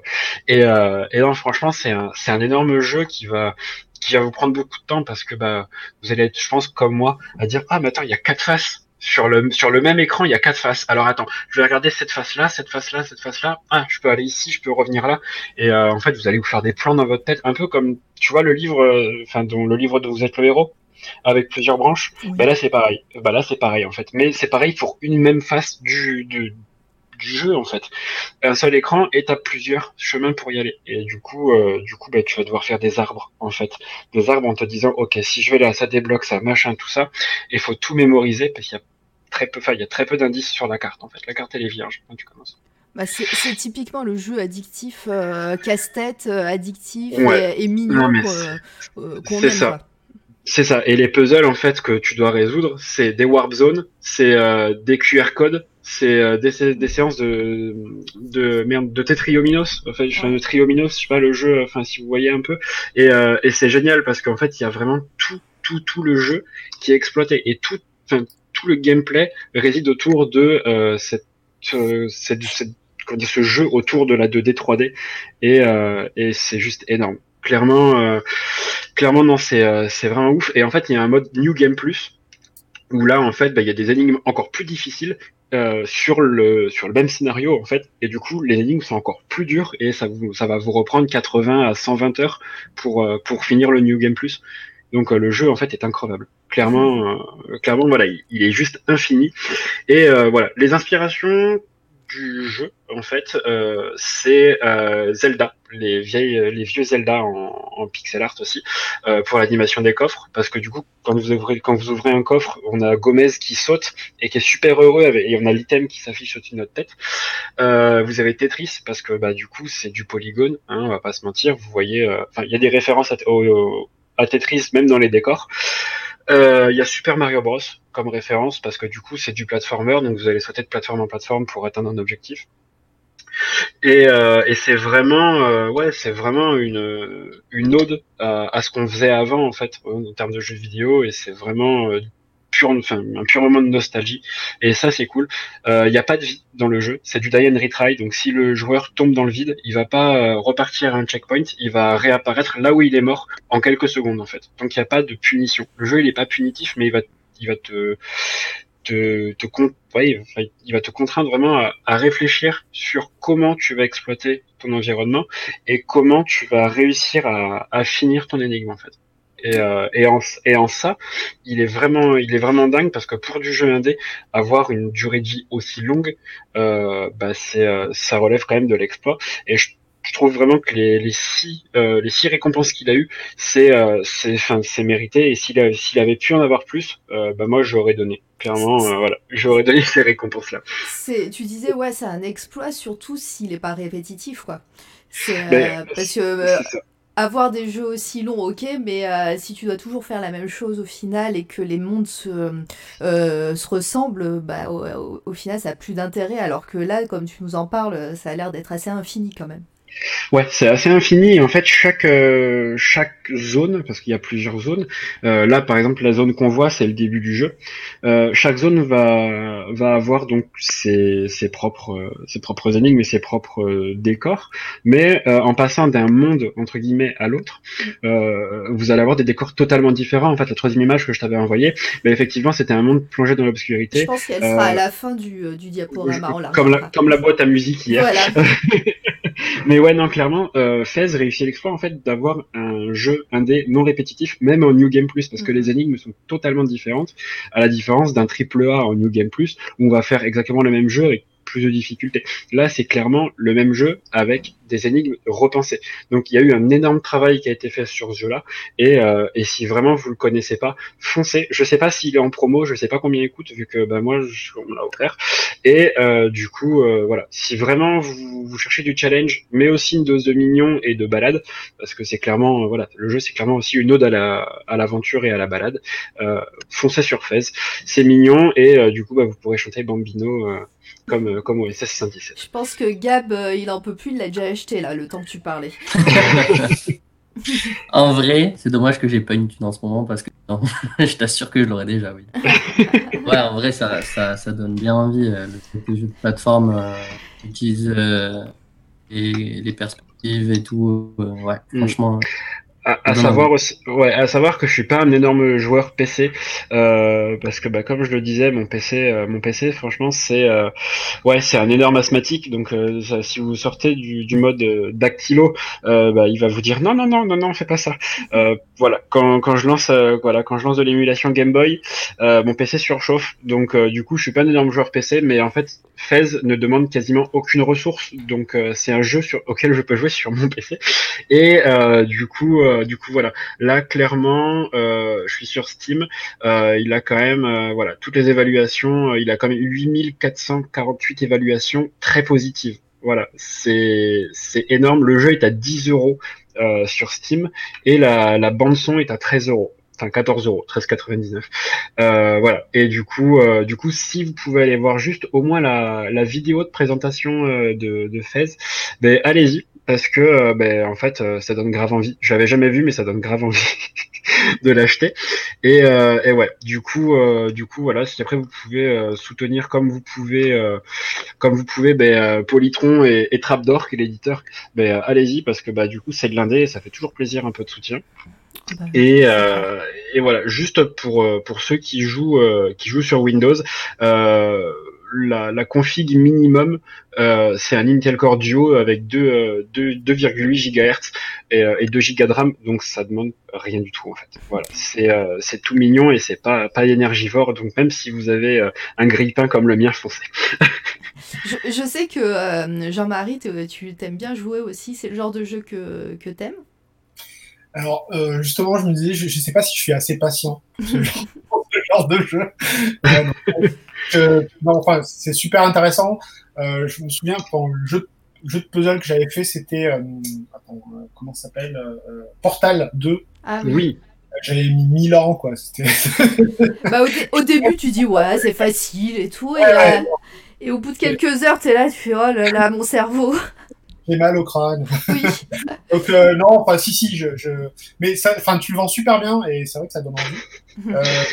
Euh, vends tout super bien, en fait, c'est ça le problème. Mais c'est ça, je pense que on- encore une fois, si euh, voilà, on fait un petit disclaimer, mais tout, tous, de, tous les, les sujets dont on parle, tous les, toutes les BD, tout, euh, tous les jeux, tous euh, la- les groupes de musique, etc. Bah, tout, on parle de tous les arts, donc euh, ça peut être long euh, si je les énumère tous, mais euh, c'est vraiment des coups de cœur qu'on a eu soit dans, euh, soit récemment, soit, soit de, de façon nostalgique, disons. Et euh, on n'a aucun bénéfice à dire ça euh, avec, enfin voilà, les éditeurs nous envoient rien. Enfin, on est, on est, euh, on est vraiment indépendant de ce côté-là. Et puis même si, euh, même si on avait euh, deux trois services presse, euh, on parlerait que des choses qu'on aime. Donc vraiment, ce côté-là, vous, si on les vend bien, c'est parce qu'on les aime vraiment, quoi. Voilà, tout simplement. tout à fait, Et tout donc, à fait. voilà, vraiment, vraiment chouette. Et le côté 2D qui devient la 3D, enfin, c'est, euh, euh, Ouais, mais en fait, le, le jeu en fait a été vraiment vendu comme un puzzle game 2D et euh, du coup, bah en fait, quand tu te rends compte que la 3D a vraiment un impact euh, bah, je veux dire euh, indispensable en fait sur ta progression dans le jeu. Tu dis qu'en fait bah ouais t'es sur la 3D pour résoudre des énigmes, mais en fait tout le jeu se passe en 2D et en fait il y a juste la profondeur qui est utilisée pour euh, pour pour la 3D et en fait moi ça m'a ça m'a vraiment euh, ça m'a vraiment retourné le cerveau. Je me suis dit mais le gars enfin le- donc euh, Phil Fish il a vrai, il a vraiment cherché, euh, cherché à fond en fait. Il a vraiment cherché à se démarquer et, euh, tout en restant un jeu abordable parce que c'est du Peggy 3, donc c'est quand même euh, abordable pour n'importe qui parce qu'il n'y a pas forcément beaucoup de dialogue. Euh, les seuls dialogues que tu peux avoir, c'est des PNJ qui vont dire ah mais ton chapeau il est super sympa et, voilà et un peu d'histoire histoire de voilà de, meubler. Mais voilà donc je veux dire c'est abordable pour n'importe qui et c'est ça qui est bien quoi et le comment dire le, le mapping des touches en fait pour euh, pour jouer c'est c'est ultra évident et même sur PC même sur ceux qui sont rebutés à jouer sur PC c'est ultra évident et vous allez pas être perdu en fait. Voilà. Clairement euh, clairement j'ai beaucoup de mal à jouer sur PC hein. Euh, sans parler de ma config mais j'ai beaucoup de mal à, à jouer. Et, euh, et là clairement c'est un jeu que que j'aime sur PC et pas sur console Et, euh, et juste pour finir, le, le petit bonhomme, il a un fez, c'est pour ça que ça s'appelle fez ou il y a une autre histoire derrière c'est parce que en fait c'est parce que Gomez a un Fez que le jeu s'appelle Fez Voilà. En fait, le, le- en fait, tu veux, l'élément déclencheur en fait de, de du jeu et de l'histoire, c'est la le fez qui tombe du ciel en fait, Ah, et que et que Gomez et que Gomez euh, rattrape. Mais c'est tout en fait. Le jeu s'appelle comme ça à cause du chapeau. C'est parfait. Puis les, les fesses, c'est cool. Ouais. Est-ce que quelqu'un l'a testé sur, euh, sur euh, appareil mobile, sur iPad, iPhone, euh, Euh, je sais. Pas en fait. Moi, j'y ai pas touché sur sur mobile, mais je pense que Enfin, juste par rapport à la, à la gestion de la 3D, je pense que tu vas, c'est quand tu pinces ou que tu, tu sais, tu zoomes, je pense que ça doit, ça doit bouger en fait ta, ta 3D, je pense. Mais, mais je sais pas, je sais pas du tout si, euh, si un auditeur l'a déjà essayé euh, sur sur support mobile, n'hésitez pas à nous le dire. Euh, ça fera avancer, euh, ça fera avancer JM. En tout cas, en tout cas, on est toujours un petit peu euh, nombreux depuis tout à l'heure. hein. On est, on est toujours entre 11 et euh, 14, euh, voilà. Donc ça, ça c'est cool. hein. Ça, ça nous fait vraiment plaisir. N'hésitez pas à mettre un petit mot hein, sur le chat pour euh, pour nous dire que vous êtes là. Alors je sais que les euh, que le chat est, ouvert que pour les personnes qui nous follow, euh, mais voilà, les, les, les viewers de l'ombre, on, on vous voit et ça fait vraiment très très plaisir de euh, d'être toujours aussi nombreux. Euh, vous voit. pardon? Mais pas dans l'ombre, on vous voit. Moi je, moi, je vois tout. Oh, oh, oh, nous, on les voit pas. Moi, je vois tout. Euh, toujours là, Loufiakin. Merci en tout cas d'être là hein, et, et de nous avoir encore follow, euh, enfin, de nous avoir follow tout à l'heure. Euh, on va passer encore une fois sans transition à la suite avec Candy. Euh, je sais pas si tu vas nous parler d'un truc joyeux, euh, vu le titre. Bah clairement pas. Voilà. pas du tout. Là, là, c'est pour le coup vraiment sans transition. Vous allez le voir, euh, vous allez voir le titre du livre dont je vais vous parler. On n'est plus du tout euh, sur un petit mignon euh, qui fait des petits sauts comme un Mario. Voilà. Donc vous voyez à l'écran, euh, le livre s'appelle Jihad Online. C'est bon, ça vous a calmé? Ça vous a calmé.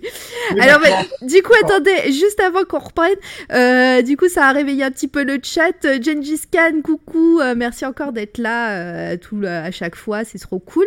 Kitsuki, je suis là, merci d'avoir mis un petit mot, c'est gentil. Voilà, bienvenue à tous. hein, et, voilà, merci d'avoir répondu à l'appel du chat. Vas-y, vas-y, je te, je te laisse parler, Candy, désolé. Non, non, je t'en prie, c'était plus joyeux ce que tu avais à dire. non, pour autant, je vais pas vous plomber, hein, on est... ne vous inquiétez pas. Euh, donc moi, je voulais vous parler de ce livre que j'ai fini de lire il y a euh, hier ou avant-hier.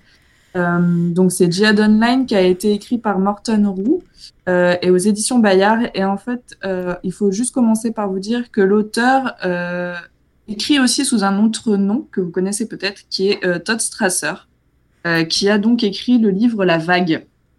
Hmm. Euh, c'est un livre qui parle de la Seconde Guerre mondiale et, et d'une une expérience où on a fait, comment dire, ça parle du nazisme, voilà. Et il a, une expérience a été faite sur une classe de, de jeunes collégiens ou lycéens, je ne sais plus, euh, qui ne comprenaient pas comment on pouvait euh, devenir nazi et obéir euh, bêtement à quelqu'un. Euh, et donc il y a une expérience qui a été faite là-dessus. et qui a fonctionné, ou enfin qui a fonctionné, où les étudiants ont suivi. donc ce livre s'appelle La Vague. Je vous invite. Alors moi je l'ai pas lu, mais je pense que du coup ça m'a bien donné envie. Donc je vais le lire. Euh, c'est en fait c'est pour faire comprendre le mécanisme du nazisme à, des élèves. En fait, il y a un prof d'histoire qui a qui a créé un mouvement expérimental euh, pour euh, faire, euh, faire, leur faire croire qu'ils sont dans une élite euh, pour revenir un peu sur les nazis. Et euh, voilà, il fait cette expérience et donc c'est le, le récit de cette expérience. Euh, donc voilà, c'est pour vous dire que cet auteur parle généralement pas de choses très très, très joyeuse. Très joyeuse, voilà, c'est ça. Euh, et effectivement, il y a un film euh, qui est sorti, La Vague. Euh, c'est plus en quelle année, je oui, il, est, il, est, il est assez vieux, je vais, je vais vous dire ça, mais euh, ouais, effectivement, enfin, ce que tu disais sur la vague, euh, ça se passe en Allemagne du coup, et c'est pour ça qu'en fait ils prennent le nazisme en, en exemple. Mais ouais, effectivement, le, le, prof en fait dit à ses élèves euh, qu'un régime totalitaire peut se remettre en place euh, à tout moment en fait. Et euh, donc du, voilà, du coup en fait il prend le, il prend le l'exemple du, du, du, Reich en fait, du Reich nazi, mais du coup voilà, il il dit bien que c'est n'importe quel régime totalitaire qui peut se mettre en place d'un seul coup. Et en fait, le, le, le, le film, euh, le, le film rend, enfin, rend hommage vraiment très très bien au, au bouquin. Et euh, il y a une série qui est sortie récemment qui s'appelle La Vague en fait sur Netflix et qui reprend un peu le même principe. Euh, ça, ça n'a aucun rapport, enfin, ça, si, c'est un rapport quand même un peu avec le livre et le, et, le film, mais euh, ça n'a, voilà, ça, ça reprend en fait tout ça. Voilà, c'est inspiré, mais et du coup, ça va reprendre vraiment le principe, euh, le principe sur, enfin, en série, et, euh, et c'est vraiment, euh, vraiment dingue quoi. Du coup, euh, du coup, voilà, le livre s'appelle, euh, donc le film est sorti en 2008. Le livre s'appelle La Troisième Vague, et je vais vous dire exactement, il est sorti en,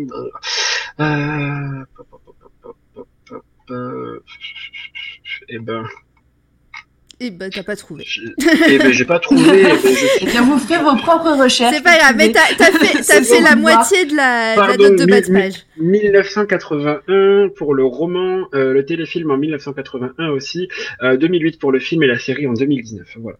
Parfait. Par parfaite note de bas de page. Donc, merci pour, euh, pour les infos, euh, eh ben, avec plaisir. Euh, donc voilà, donc c'est le même auteur qui a écrit le livre dont on parle aujourd'hui, donc Jihad Online. Euh, alors. Tu sais pourquoi euh... il a pris un pseudo avant de commencer?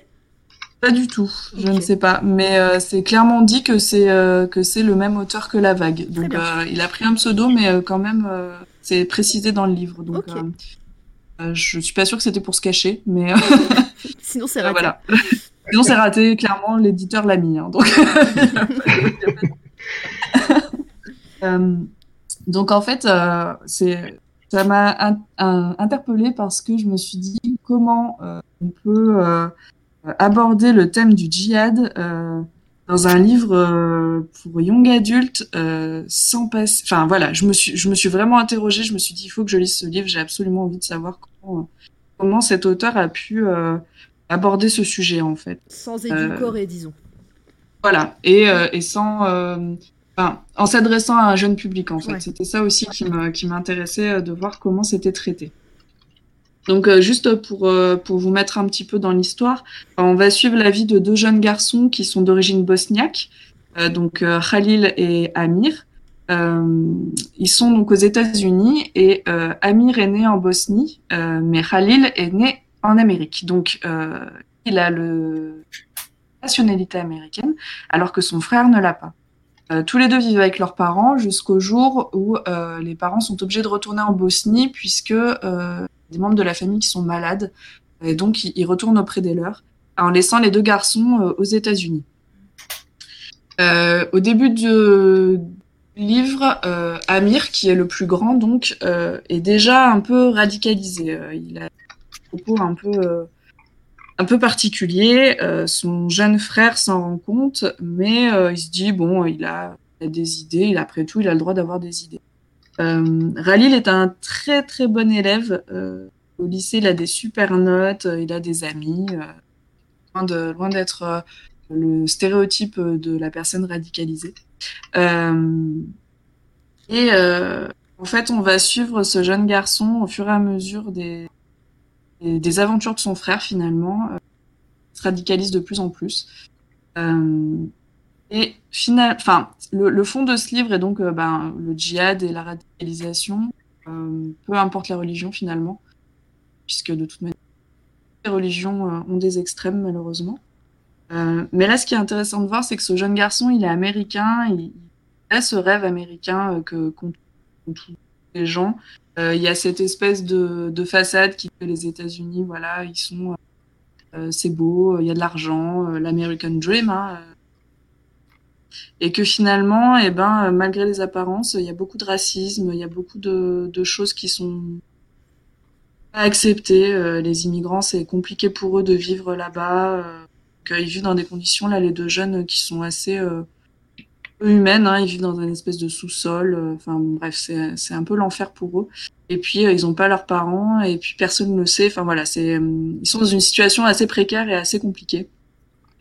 Et le fond vraiment de ce livre, et là où c'est intéressant, c'est que euh, l'auteur prend jamais parti pour, euh, un clan entre guillemets. Euh, il explique aussi que la guerre, euh, ben il y a toujours deux personnes, enfin il y a toujours deux, deux, clans euh, dans la guerre, et que bah, chacun chacun de ces clans pense être celui qui a raison. Et du coup, il, ça remet en question vraiment toute l'histoire politique qu'il peut y avoir dans toutes les guerres qu'il y a eu et qu'il y a toujours. Euh, ça nous remet en perspective un petit peu, ça, ça vous fait euh, réfléchir en fait. C'est vraiment un livre pour voir que c'est un livre jeunesse qui parfois, euh, c'est un genre qui est un peu mal coté, je trouve. Là, ça vous fait réfléchir. Ben ouais, en fait, si j'étais de l'autre côté, comment je réagirais Voilà, donc c'est aussi une histoire politique puisque bah, les États-Unis se targuent de plein de choses et puis en fait, ben ils bombardent aussi des gens. Donc comment on doit comment on doit le prendre euh, c'est vraiment euh, voilà, c'est un, sujet très touchy. Enfin, c'est très compliqué, je trouve, de parler de ce sujet-là, de la radicalisation euh, et l'aide, en l'occurrence ici. Euh, mais l'auteur réussit vraiment à, à, le faire de manière euh, neutre et en même temps euh, de, de, de, montrer comment un jeune garçon peut très vite tomber dans, dans, dans ce ce travers-là. Mmh. Euh, et surtout, il réussit à nous faire réfléchir à, à comment nous on réagirait. Euh, c'est un peu comme le livre dont je vous parlais, Par le feu, où euh, sur quelqu'un qui euh, parlait de, de secte. Euh, n'y a aucun jugement à aucun moment, et justement, ça, ça permet de se mettre à la place de ce jeune garçon et de se dire, et moi, dans son, dans, dans les, dans sa situation, j'aurais fait quoi en fait euh, donc euh, c'est ça qui est intéressant dans ce livre aussi, et, euh, et puis ça revient sur la guerre de, il y a toujours deux parties, mais les deux parties pensent avoir raison. Voilà, si vous avez envie de, de, de vous confronter à vous-même et de, et de vous confronter un petit peu à ce que vous pensez, c'est un livre qu'il faut lire. Bah, tu m'étonnes. Et euh, tu penses. Tu... Euh, pardon, je sais pas si vous entendez mes notifications en même temps, c'est chiant. Euh, du coup, euh, vous, euh, tu, tu conseillerais plutôt à partir de quel âge cette lecture? Parce que c'est young adulte, ok, mais plus ado, plus. Parce que ado, pense... ça commence tôt quand même des fois. Ouais, mais vu que c'est un jeune garçon qui est au lycée, euh, je dirais, ouais, à peu près, alors je sais plus quel âge on a, mais euh, je dirais que des enfants, euh, à partir, enfin des enfants, des jeunes à partir de 14-15 ans, euh, c'est presque bien qu'ils lisent ce livre parce que ça, je pense qu'il y a des jeunes qui sont confrontés à ce genre de questionnement euh, même bien avant le lycée. Donc, euh, je ouais, dirais que à partir de 13-14 ans, c'est bien. Euh, les adultes peuvent complètement le lire, hein, puisque je n'ai pas 13 ou 14 ans, malgré les apparences. euh... malgré les apparences.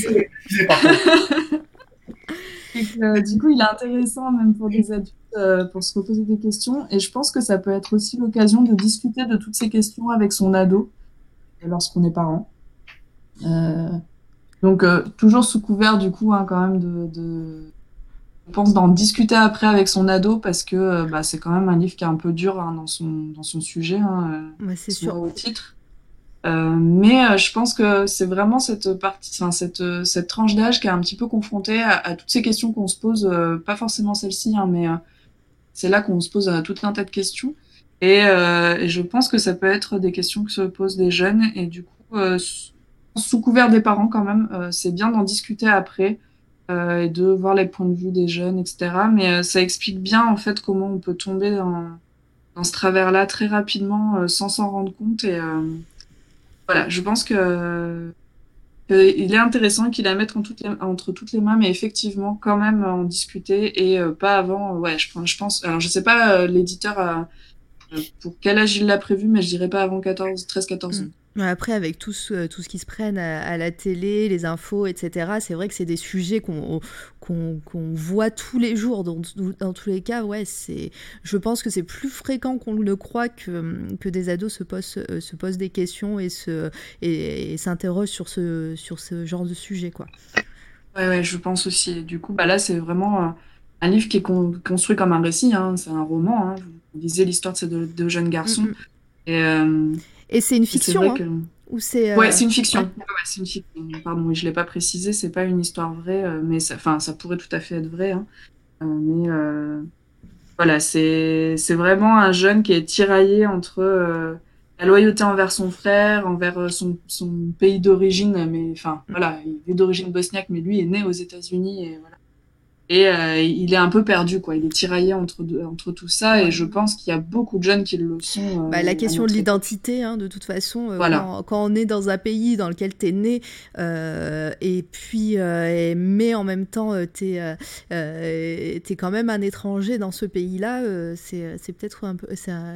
voilà, c'est c'est pas, pas simple dans, dans une tête, hein, croyez-moi. Exactement. Notamment, je pense à, l'âge où sont ces garçons, hein, puisque il est au, lycée, donc. Euh, Surtout ouais, pour des ados, ouais. Exactement. Là, en plus, euh, ses parents sont pas du tout euh, présents, donc voilà, c'est vraiment un livre que je vous recommande de lire. c'est un livre qui coûte 15,90€. Alors bon, c'est pas donné, je sais, hein, mais en même temps, voilà, vraiment il vaut le coup parce que l'approche de l'auteur, elle est assez intéressante. Mm. D'ailleurs, je J'aimerais qu'il y ait un autre livre qui parle de ça pour pouvoir comparer parce que j'en ai pas vu d'autres en fait en young adulte en tout, mm. euh, qui parlent de, de ce sujet-là. Donc euh, juste pour le sujet, je trouve que c'est intéressant et puis euh, comme tu le dis aussi sur l'identité, sur tout un tas de choses en fait, pas que sur cette histoire de radicalisation, il est très intéressant. Et si, bah, si dans le chat vous connaissez un sujet, euh, un, livre young adulte euh, qui parle du même sujet ou qui s'en rapproche du moins, euh, n'hésitez pas, hein, on, se renseignera et on fera peut-être une review. Enfin, quand, je dis on, c'est Candy. Hein. je, je, vais me renseigner, mais je vous avoue que j'ai pas eu le temps de regarder, je l'ai fini avant-hier, donc enfin, j'en suis encore un peu bouleversée de cette lecture. Donc, si, si, vous êtes dans un moment où vous avez envie de vous confronter à un petit peu difficile, entre guillemets, hein, c'est pas euh, en faire, et de vous confronter à vous-même. Euh, Très bien. Et eh ben, bah, en tout cas, c'est noté. Euh, et puis, bah, on, va, on, va, on va regarder ça. sans transition, on passe à de la musique? Désolée, hein, euh, je vais voilà. Ah, peut-être qu'un jour on fera des thèmes hein, dans l'émission, mais c'est pas c'est pas gagné pour le moment, hein, de toute façon. Et puis euh, c'est plus charmant comme ça, on va dire. Euh, c'est Jean-Marie qui va nous parler musique. Yes, là on passe un peu du coq à l'âne. un peu grave, un truc beaucoup plus léger. On parler rock. J'ai pas osé dire le nom du groupe sans, sans bafouiller, donc je te laisse faire. Alors, ça s'écrit M-N-N-Q-N-S et ça se prononce Mankins. Voilà. Donc, euh, ou mannequin, enfin ça dépend. Je vous laisse choisir votre votre prononciation. Donc c'est un groupe de rock euh, rouennais. Alors il se trouve que moi j'habite à Rouen, en Normandie, et donc c'est un groupe euh, local. Euh, donc composé de trois de trois jeunes gens euh, dont la moyenne d'âge doit tourner autour de 20 c'est quelques années, donc c'est des, des, des, des, petits gars qui n'en veulent. Et euh, donc il y a euh, il y a euh, donc Adrien qui est euh, à la guitare et au chant et qui est en fait un peu à l'origine du groupe. Grégoire euh, à la batterie, Marc à la guitare et Félix à la basse. Et, donc, au, niveau, au niveau style, on est sur un mélange de pop et de punk anglais du début des années 80. Donc c'est assez, c'est assez punchy. Ouais, c'est une bonne idée, Panzer petit plus sur Spotify. euh, donc, il se revendique même un peu dans la lignée des Strokes des années 2000. Alors, moi, je suis pas un spécialiste de, de, de, de, de punk, hein, personnellement. Mais euh, voilà, ce, ces, ces, petits gars-là, ils sont bien péchus, ils sont bien euh, motivés et motivants. Et donc à savoir qu'ils ont le, le, groupe existe depuis trois ans, deux trois ans. Enfin, le, le groupe euh, Adrien avait créé une première version du groupe il y a, il y a quelques quelques années et puis euh, ça a évolué donc. Euh, donc ils ont, euh, ce qu'il faut savoir, c'est qu'ils ont gagné le prix Ricard Live SA, Ricard SA Live Music, donc en 2018. Donc il y a quand même plusieurs centaines, si ce n'est plusieurs milliers de groupes qui participent. Donc ils sont arrivés Ouais. premiers, euh, qui n'est pas rien. Et euh, donc dans la foulée, en fait, ils ont signé avec un label anglais qui s'appelle Fat Cat Record- Records. Ouais, c'est super dur à dire. C'est- surtout la traduction qui est, qui est genre énorme, quoi. le, le- le disque du gros chat. Et, Voilà. et, euh, et donc en fait, ils ont sorti un EP euh, 4 titres euh, dans la foulée en 2018 et, euh, et puis euh, donc il s'appelle Advertisement avec avec l'accent. Et euh, et puis euh, peu de temps après, donc en 2019, ils ont sorti leur premier album 12 titres qui s'appelle Body Negative. Et, euh, et en fait, en 2018-2019, ils n'ont pas arrêté d'enchaîner les dates partout en France. Donc, ils ont fait euh, évidemment euh, toutes les dates euh, ou quasiment toutes les dates du, du Ricard Live Music, puisqu'en fait, c'est un, une société qui fait des concerts gratuits un petit peu partout euh, en France euh, pendant l'été. Mais ils ont aussi fait des, des, des scènes style rock en scène ou les vieilles charrues. Donc, vraiment, ils ont complètement explosé en 2000, euh, 2018-2019. Euh, mais donc ils ont tourné partout en France, mais ils ont aussi tourné en Angleterre, euh, en Allemagne, euh, je crois aux Pays-Bas, et ils ont même fait une mini tournée en Chine. Euh, donc c'est assez, euh, c'est assez marrant quoi. Et euh, d'ailleurs, je vous invite à aller voir. Ils ont une chaîne YouTube où il y a une espèce de petit reportage de leur euh, leur voyage, euh, leur mini tournée en Chine. C'est assez rigolo. Nos notes de bas de page vont les trouver, euh, vont trouver Yes. ça.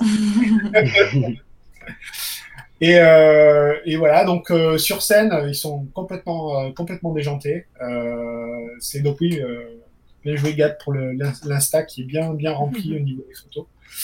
Euh, donc euh, ouais, sur scène, euh, enfin ils sortent partout. Enfin Adrien, il est tout énervé. C'est ce que je vois là, c'est une photo à toi, tu les as vus, ils ont acheté Alors, non. alors les, les, les disques, oui, c'est une photo à moi. Donc Mm. j'ai la chance d'avoir les, les disques dédicacés. Et, euh, et donc, euh, par contre, la photo du groupe, non, c'est pas. Bah oui, non, non, mais c'est des disques, hein, c'est du disque hein, que je, je parlais. Oui, on voit ma cheminée euh, avec. euh. Et donc ouais, le, le, y a le, le, donc, le disque qu'on voit au milieu, c'est le vinyle. Hein, c'est le vinyle de l'album. Donc il y a eu plusieurs, deux versions, je crois, qui sont sorties. La version normale qu'on peut trouver euh, à la Fnac euh, sans problème. Et ça, c'est une version euh, un peu euh, collector où le disque est rouge, translucide. C'est assez, c'est assez joli. Et donc voilà.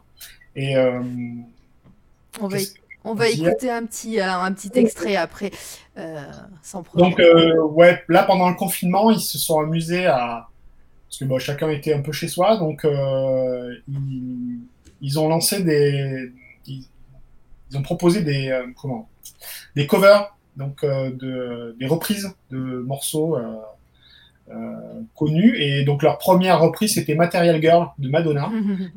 Euh, c'est c'est c'est vraiment surprenant, mais c'est vraiment parfait. C'est-à-dire que euh, on reconnaît le titre et en même temps c'est complètement ça s'est complètement réapproprié. Ah, c'est c'est super. quoi. Oui, Euh, bah, on va, ce que je peux proposer, c'est qu'on va écouter 30 secondes de leur, euh, de leur, euh, d'une des, des chansons. Euh, j'ai pris un, un petit bout de, au milieu d'une chanson parce que, bah, voilà, hein, avec Twitch, on n'est pas sûr qu'on ait le droit. Donc, bah, on va en écouter 20 secondes et puis, bah, on, si vous, on croise les doigts pour que ça coupe. on croise les doigts pour qu'on soit pas banni et que ça ne coupe pas. Donc euh, ça va être le crash test. Hein. C'est la première fois qu'on met un, un groupe euh, euh, un peu plus connu qui a une page Vevo, etc. Donc euh, on, on va voir. Hein. Ça sera le crash test. On mettra pas toute la chanson. Donc euh, je vais jouer les DJ cuts. Hein, je vous préviens. Et, et puis bah voilà. Ben, on va passer. On va on va passer un extrait et puis bah on on, on dira ce qu'on en a pensé parce que moi je connais pas du tout hein, euh, ce qu'on en a pensé juste après. Donc euh, juste un instant. Donc quand je dis DJ cut, c'est que je commence au milieu de la chanson et je coupe quand vous euh, quand vous aurez bien aimé le son. Vous êtes prêts. Allez.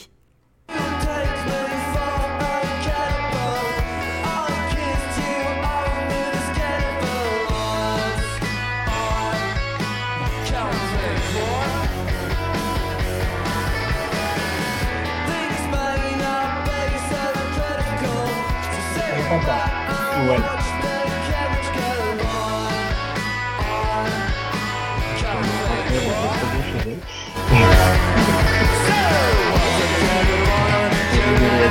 Messieurs, dames, désolé. Vous entendiez pas Non, il y a rien du tout là. Pourtant, il y a les barres qui bougent, alors attendez. On va la refaire. Euh, c'est un crash test, mais c'est bizarre que ça Mais ne si, marchait pas. Nous, Parce que, parce que si vous, vous l'ent- si vous, euh, enfin moi je l'entendais, et si on, on vous entend sur euh, en direct, ça veut dire qu'on entend ma musique. Oui, en fait, c'est Ah. juste que les gars, vous avez dû couper le son du Ah ouais, pardon. et Ah vous bah, étiez sur notre, euh, notre Discord. Euh, Check-in. euh, Tout le monde dit qu'on entendait bien, euh, donc euh, voilà, Ouais, vous avez, on a entendu. vous avez parlé sur euh, sur le truc, euh, voilà. Euh, alors ce que je vais faire, c'est que je vais en mettre 10 secondes de plus pour euh, Openzer. pour Fenzer. Donc attendez, Allez. et vous parlez plus parce qu'on vous entend. J'ai Ah pas ouais, coupé faut vos micros. Chut.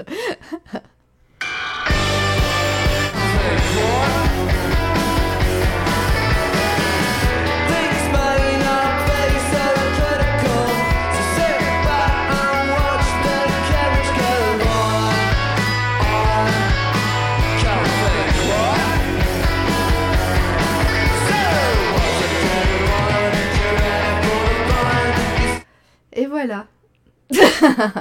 Désolée, hein, c'est horrible de couper comme ça, mais euh, j'ai pas envie qu'on soit banni. Un très bon aperçu déjà. Oui, c'était pas mal. euh, c'est en plein milieu de la chanson, ça. DJ Cut, le retour, oui. C'est moi. c'est moi, c'est moi. Donc, euh, donc ouais, donc ils ont, ils ont évidemment euh, un compte, enfin ils sont sur Spotify, ils ont une page euh, YouTube, ils ont une page Facebook, enfin, on les retrouve partout. Donc c'est facile d'aller euh, d'aller écouter euh, leur album euh, Ouais. et leur EP. Euh, voilà. Et donc si jamais les concerts reprennent un de ces quatre, ce serait bien. Et qui passent près de chez vous, euh, n'hésitez pas parce que franchement c'est un bon moment, ça, ça bouge bien. Euh, voilà, donc euh, c'est- bien péchu, c'est à découvrir euh, et à suivre. Et, euh, et voilà, je pense que bon, pour l'instant ils ont sorti vraiment qu'un album. Euh, je sais qu'ils en ont déjà un deuxième en, en préparation. Alors il se trouve, pour la petite histoire, que je connais un petit peu euh, les parents de, de- de deux des membres du, du groupe. Et euh, parce que forcément le groupe est rouennais, donc Rouen, c'est à peu près grand comme un village, donc tout le monde se connaît. et donc voilà, Et bah, faudra leur dire qu'on a bien aimé et qu'on a parlé d'eux sans problème.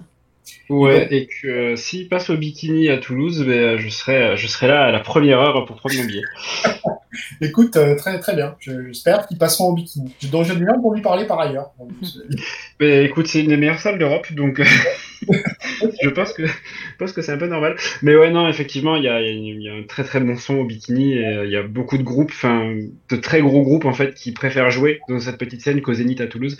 Du coup, euh, Ok. Alors, en fait, ils, sont, ils ont déjà fait une énorme tournée, je te dis, en 2018-2019, donc peut-être qu'ils ont déjà passé. mais- ouais, ben, le, le Ricard, en fait, le Ricard et sa live, euh, quand, on a parlé, ils sont déjà passés au, au bikini. Donc du coup, euh, du coup, je, c'est pas impossible qu'ils y soient, euh, qu'ils y soient passés. Ouais. Mais après, je sais qu'ils ont aussi fait d'autres euh, d'autres concerts en dehors du, du Ricard à sa live. Donc, Ouais. et voilà. Je pense que voilà, ils, clairement, ils débutent et en même temps, ils sont déjà euh, bien lancés. Euh, donc, euh, c'est à surveiller. Ouais. Eh ben, écoute, je surveillerai ça. Et puis, euh, et puis nous, on n'a pas pu mettre euh, le morceau en entier, mais par contre, euh, euh, évidemment, les podcasts, on les retrouve, on retrouve le podcast en rediff euh, sur notre blog. Euh, on va vous mettre les liens et, euh, et on mettra les liens de des YouTube, de leurs réseaux sociaux euh, sans problème. hein. donc, euh, euh, restez branchés. Euh, oui, Mion Mion, on n'a pas dit bonjour à Mion Mion, bonjour, qui était là euh, Mion, mion. la semaine dernière. Salut. Euh, et puis euh, Loufiakine qui fait sacré village Rouen, des villages où il y a une cathédrale, il y en a pas beaucoup. et il n'y a pas qu'une cathédrale, il y a mille clochers, c'est ça? La, la, au sang clocher. ouais. Au 100 clochers, voilà. Ça va faire un boucan, ça. Ah, je, je m'éloigne. Euh, et ben en tout cas, euh, c'était un, un chouette interlude musical. Et puis ben on reparlera musique à la fin avec Gab, mais euh, il nous reste encore quelques quelques petites chroniques encore, et on va reprendre avec Panzer et, et un jeu. Alors attention la prononciation, il faut que je la fasse. Ouh. Voilà, c'est ça. La, la, la prononciation un peu un peu catastrophique parce que bah, du coup moi quand j'ai euh, quand j'ai eu le jeu je me suis dit il s'appelle comment UE U euh, je sais pas du tout et en fait in game euh, du coup en fait bah ça se dit Who et euh, du coup ça m'a bien fait rire. Euh, du coup ouais encore un jeu indé euh, offert sur le PlayStation Store pour les pour tous les abonnés euh, pour tous les abonnés. Euh, Il y a une il y a un petit bout de temps euh, de ça, je crois qu'il était offert en 2017. Euh, ouais, ça doit être ça. Euh, là, on est sur du puzzle game à fond, en fait. Et on va commencer dans un monde en noir et blanc. Enfin, en gris, en nuance de gris. Clairement, voilà, vous avez rien du tout à part une nuance de gris. Et on va jouer le personnage principal qui s'appelle Who. Et... Et du coup, oui, mais on parle pas d'Animal Crossing parce que euh, pour la simple et bonne raison que ma femme a squatté. Euh, parce que j'ai eu le jeu, ça y est, et en fait ma femme squatte la Switch, donc je ne peux pas en parler et j'y joue très peu. voilà. Euh, du coup, désolé, pas d'Animal Crossing cette Et semaine. puis surtout, on parle de jeu indé cette semaine. C'est ça. Donc du coup, voilà, on joue euh, le petit bonhomme qui a, qui a un éclat de couleur violette euh, dans la main. Et en fait, on part dans un monde euh, totalement noir et blanc. Et on va avoir une lettre de notre mère qui a disparu, euh, nous disant en fait euh, que euh, bah, du coup, le monde qu'on connaît en noir et blanc n'est pas euh, le monde réel en fait. Et euh, elle va nous offrir un premier éclat de couleur euh, pour euh, voilà nous, di- nous dire ben, réveille-toi euh, le monde dans lequel tu, tu vis n'est pas le n'est pas le bon. Et en fait lui il va se mettre à la à la, à la, à la recherche de sa mère en fait. Il va parcourir le monde avec ses éclats de couleur.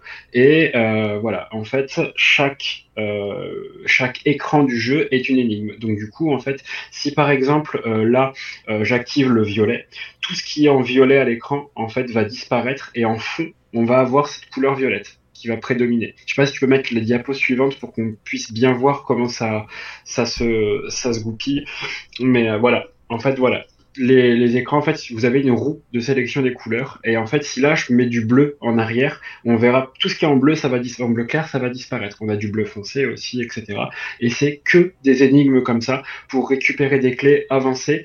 Euh, et en fait, plus on va avancer, plus on va, on va, on va trouver des de sages. En fait, on a des sages qui vont nous, nous, nous, guider en fait sur euh, sur la voie pour retrouver notre mère. Et euh, en fait, tout au long du jeu, on va retrouver les lettres de, notre mère qu'on va lire en fait. Et en fait, le jeu euh, est, full VO, donc en gros, c'est que de l'anglais, mais il y a des sous-titres, euh, français. Et en fait, dès qu'il y a une lettre qui va être lue, euh, on va en fait l'entendre, on va entendre la lecture en fond et, et en fait du coup ben, on va juste profiter des sous-titres et, et du coup ben, d'un long passage en fait à juste marcher en fait pour euh, le temps de lecture de la lettre.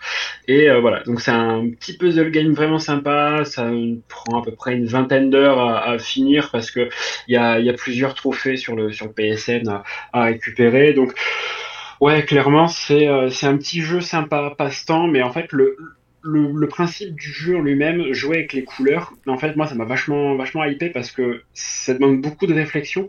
Parce qu'en fait, quand vous allez résoudre une énigme, en fait, le, dès que vous utilisez la roue des couleurs, le temps s'arrête. Enfin, le temps ne s'arrête pas, il est ralenti, mais en fait, vraiment beaucoup.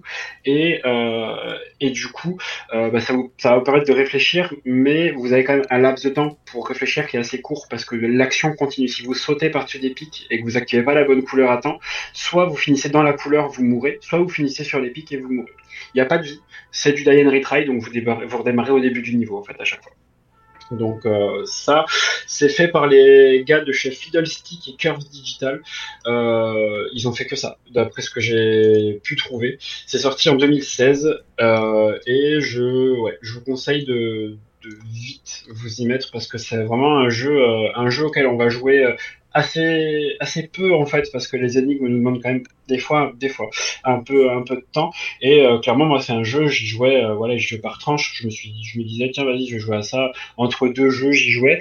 Euh, et franchement c'est c'est hyper mignon mais il y a quand même un, un aspect en fait où vous faites la, la, recherche de la mer en fait vous êtes vraiment dans, dans cet univers où vous êtes plongé en fait dans la peau d'un ben, d'un ado en fait qui est euh, ou d'un enfant plutôt qui est vraiment à la recherche de sa mère parce que sa mère c'est vraiment toute sa vie et euh, je pense que ça peut parler à, à, pas mal de gens en fait dans le sens où euh, certaines personnes ont des relations fusionnelles avec leurs parents et, et je pense que c'est un peu la, la perte en fait c'est un peu ouais, la coupure du cordon ombilical en fait qui est, qui est, faite. Et en fait on va chercher vraiment à recréer ce lien avec euh, la mère qui est, qui est perdue. Et, euh, et au, fur et à mesure des lettres en fait on se rend compte que la mère euh, ben voilà elle, elle, est vraiment dans une situation qui est délicate. Et euh, c'est pour ça qu'elle a abandonné son enfant. Et euh, il y a deux spoils hein, clairement. C'est dans les premières lettres du jeu. Donc euh, voilà, et après, plus le jeu avance, plus vous comprenez en fait les motivations euh, de votre mère pour, euh, pour, pour ce qu'elle a fait en fait. Et, euh, et je, voilà, les concepteurs c'est Dan Darocha et Henry Hoffman. Euh, je leur tire mon chapeau parce qu'ils nous ont livré une petite pépite qui est dispo sur PlayStation 4, sur euh, Windows et sur Nintendo Switch. Le petit bonhomme ressemble au bonhomme de Inside. C'est fort possible, je connais pas du tout. C'est ce... Inside, hein, je crois. C'est ceux qui ont fait qui ont fait le jeu. Mince, j'ai perdu le nom de, du premier. Euh, Quelqu'un va me le trouver, c'est sûr. ah connu. oui, oui, je, je, je, le, le, jeu, oui, je vois le jeu Inside uh, Little Nightmares. Non, non, l'autre. Avec celui avec euh, ah mince, bon, bah, Limbo. Limbo, merci. Voilà. Oui, c'est vrai que bah oui, effectivement, ça fait penser à Limbo dans le sens où euh, bah, ouais, tu commences dans un monde en, en noir et blanc et t'as que ça quoi. C'est ça. Et, et, puis, et, puis, le petit, ouais. le petit bonhomme, euh, enfin, moi, il m'y fait ouais. vraiment penser. Et... Ouais, ouais, c'est vrai que c'est un, un, un, bon clin d'œil. Ouais, j'avais pas, pas forcément fait le rapprochement. Euh, bah, en tout cas, les couleurs, moi, me, me hype euh, de fou. Après, encore une fois, c'est du jeu un petit peu addictif, même si on n'y passe pas longtemps. Euh, t'as envie de savoir, t'as envie d'y de, d'y arriver, en fait. C'est ça. Et, euh, et, en fait, la résolution des énigmes, euh, pas au début du jeu parce que c'est très simple, vu que t'as une ou deux couleurs, bah du coup tu fais vite le tour. Mais quand en fait t'as la roue avec toutes les couleurs, je crois que t'as huit couleurs. Euh, quand tu résous une énigme, t'es bien content, tu poses ta manette, tu souffles mmh. et tu dis j'y suis arrivé. Parce qu'il y a certaines énigmes en fait qui vont vous demander de gérer deux couleurs sur allez 4 secondes de, de, de, temps en fait et du coup euh, du coup ça s'enchaîne assez rapidement et il euh, faut vraiment réfléchir euh, j'aime pas trop faire ça mais il y a beaucoup de jeux où j'essaie je, de réfléchir au max et pas prendre les solus et en fait pour pour ce jeu là il y a des fois où mais je m'énervais hein, clairement contre le jeu. Et, et plus d'une fois je suis allé voir la solus parce que je n'y arrivais pas. Mhm. et en fait les seuls solus qu'on trouve vu que le jeu c'est un jeu qui est assez assez rapide en fait dans, dans, dans l'exécution des actions en fait les seuls solus que vous allez trouver c'est pas des solus écrites c'est des solus vidéo sur YouTube et, euh, et, en fait, on voit vraiment qu'il y a des mecs qui maîtrisent ce qu'ils font et, euh, qui maîtrisent vraiment bien cette, cette roue des couleurs. Et, euh, voilà, donc en fait, vous avez votre stick gauche pour avancer, et il me semble que c'est le stick droit pour choisir la couleur, donc c'est vachement intuitif en fait sur, sur Play. Et, sur, sur, sur Switch, je pense que ça va être la même chose, sachant que le, les Joy-Con de la Switch sont super sensibles, et, je pense que ça va être un réel plaisir pour ceux qui vont le, prendre sur Switch. Il doit y avoir pas mal de streamers qui doivent le speedrunner, celui-là. Alors, euh, en speedrun, ça, j'ai pas vu, enfin, je me suis pas encore intéressé au speedrun, euh, mais ouais, je pense que euh, clairement, il y a moyen de se faire vraiment, vraiment plaisir ouais. en speedrun. Si, si, tu connais bien la roue des couleurs, tu peux faire un truc, un truc assez énorme, ouais. Pour les gens qui se connaissent pas, euh, un, un speedrun, c'est juste, enfin, c'est, c'est un joueur qui fait le jeu, mais très vite. Et voilà, qui essaie de là, voilà, de pas mourir ou de pas. Le, le, record, le record est à 46 minutes. Voilà. Ou alors euh, avec une contrainte aussi, d'essayer de, finir le jeu le plus vite possible avec une contrainte, juste en utilisant euh, euh, le l'arme la, la, plus basique du jeu. Et ben ils doivent finir le jeu, par exemple. euh, voilà, on peut en voir. Là, ouais. le, je crois que Zelda, euh, le dernier Zelda Breath of to the Wild, a été, le, le speedrun a été battu, je crois, et euh, le gars, il l'a fait en 20 minutes le jeu, ou 30 minutes, je sais plus. Ah ouais, quand même. Ouais, pour, un, pour, un, jeu, pour un jeu à monde ouvert, euh, c'est pas mal. c'est pas mal. Après, voilà, savoir que les, les speedruns ont souvent ce qu'on appelle du tool assisted, donc euh, du coup, c'est vraiment des, des, voilà, des, des petits logiciels qui vont vous dire euh, bah, quoi faire, enfin, pas quoi faire, mais qui vont vous guider pour avoir la, la frame. Après, voilà, il y, a, y a plusieurs aussi écoles hein, sur, euh, sur le speedrun, ceux qui utilisent ça. les glitches, ceux qui, enfin, les bugs du jeu, ceux qui les utilisent pas, ceux qui, voilà. Bah, après, voilà, ça c'est tout un tout un monde qu'on ne connaît pas, mais, euh, mais c'est assez rigolo à regarder euh, ouais, si vous avez quelques minutes, parce qu'en général, ça dure pas longtemps. Hein, voilà, mais là, clairement, là, je, Ouais, je vous ai mis la, le speedrun, euh, le speedrun de Emerald Ali euh, sur euh, sur le sur sur Who et euh, et du coup voilà le gars donc fait ça en 46 minutes 55. Euh, c'est clairement un monstre. Euh, voilà, je peux pas dire je peux pas dire ça autrement. C'est c'est un monstre. Ouais, mais en tout cas, voilà, la, la- l'art de, derrière ce jeu me, me plaît, euh, me plaît tout particulièrement. Euh, Gab, toi qui, euh, Oui. tout- tu l'as mis aussi Ouais. dans ta liste? Non, je l'ai pas mis, mais ça m'a fait penser à, à un jeu auquel je jouais quand j'étais plus jeune, qui était sur, à l'époque sur le site Miniclip. C'était un site de, de jeu gratuit euh, sur PC. Bon, ça avait rien à voir en termes de, de, de, production et encore que parce que c'était aussi un jeu indé. Euh, pareil où fallait, euh, il y avait des énigmes passées. euh, c'était un jeu pareil de plateau en 2D. Donc c'est, ça m'a fait un peu penser à ça parce que hum, le, le but était de, en fait, t'avais un, le jeu s'appelle Fireboy and Water Girl. Et donc, tu as un bonhomme de feu et une femme d'eau, et chacun peut passer, euh, peut passer dans son élément. Et en fait, il y a pareil des, des, des énigmes comme ça où il faut passer par un endroit avec tel perso et un autre pour débloquer des trucs. Ça m'a fait un peu penser à ça et ça m'a ma Madeleine de Proust le jeu.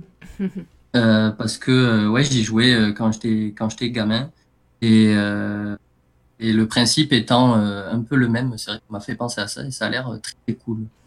Et ben, ouais, Voilà. c'est, je connais pas du tout, moi. euh, Donc, euh, Ah, c'est oui. un petit jeu indé, c'est pas c'est c'est c'est pas très connu, c'est vraiment enfin fallait traîner sur les fins fonds des sites de jeux gratuits euh, à l'époque. Ouais, donc euh, c'est pas c'est- très connu mais c'est c'est- franchement c'était cool pour l'époque quoi. En tout cas, Ouais, par... c'est un, c'est un jeu, pardon, je te, je te coupe, euh, Mara. C'est c'est un jeu flash, en fait, je viens de tomber dessus euh, en, en en cherchant ce que, ce que Gab nous disait.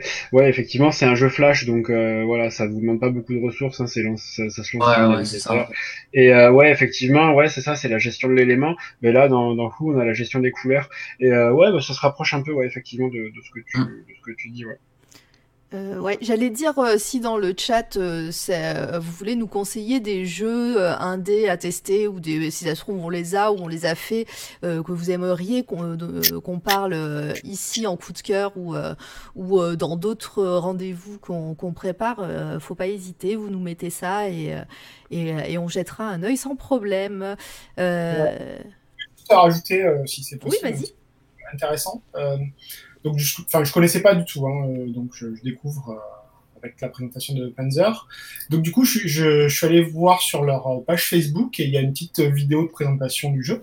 Et je trouvais, je tombé sur un truc qui est super intéressant. C'est euh, dans leur vidéo, c'est includes colorblind mode. En gros, ça inclut un mode euh, daltonien. Ah, Oui. trop cool. Et c'est super, en fait. C'est-à-dire qu'en gros, en complément de la roue chromatique, il y a des symboles.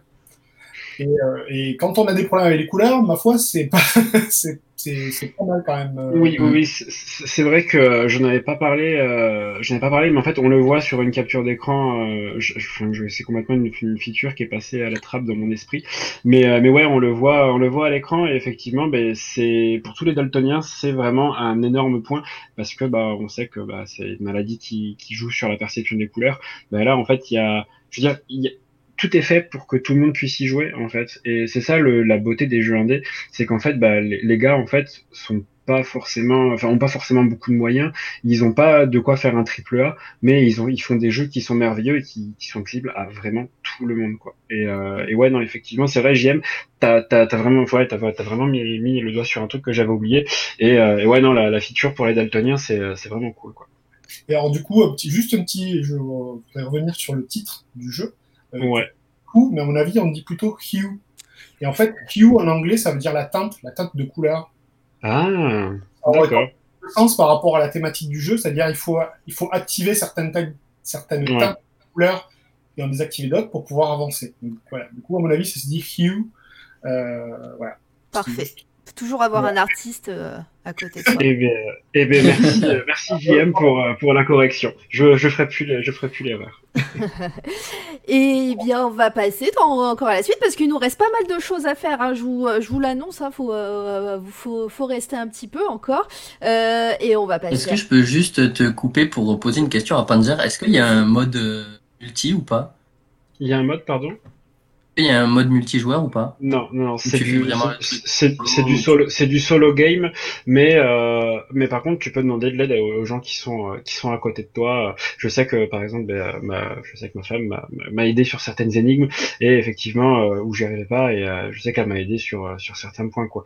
Mais euh, mais ouais. En fait, le, le but du jeu vraiment, c'est c'est une quête solo. En fait, c'est vraiment euh, Ah, en fait, le- l'univers du jeu se prête à la quête solo et euh, t'as pas forcément en fait besoin de, de coop, euh, sauf si t'as besoin d'un deuxième cerveau. Voilà. Ok.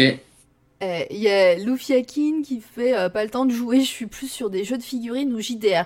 Euh, bah, je te conseille de, nous suivre euh, parce que bah, je pense qu'on parlera de tout ça et euh, très vite aussi parce que voilà, on s'intéresse à tout nous et, euh, puis bah, les, jeux de figurines et JDR, c'est euh, des sujets sur lesquels je, je m'intéresse en ce moment donc euh, c'est pas impossible qu'on en parle. Donc voilà, tu seras, tu seras servi mon cher.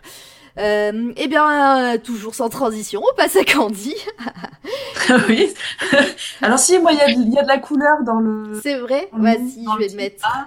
Mince, je Euh, me suis plantée. Là, voilà. Mais, euh, mais on reste sur un truc pas très joyeux quand même. hein. Euh, Donc le livre dont je vais vous parler s'appelle L'Aube écarlate. Il a été écrit par Lucius Shepard. Alors moi, l'édition que j'ai, elle est de des éditions de Noël.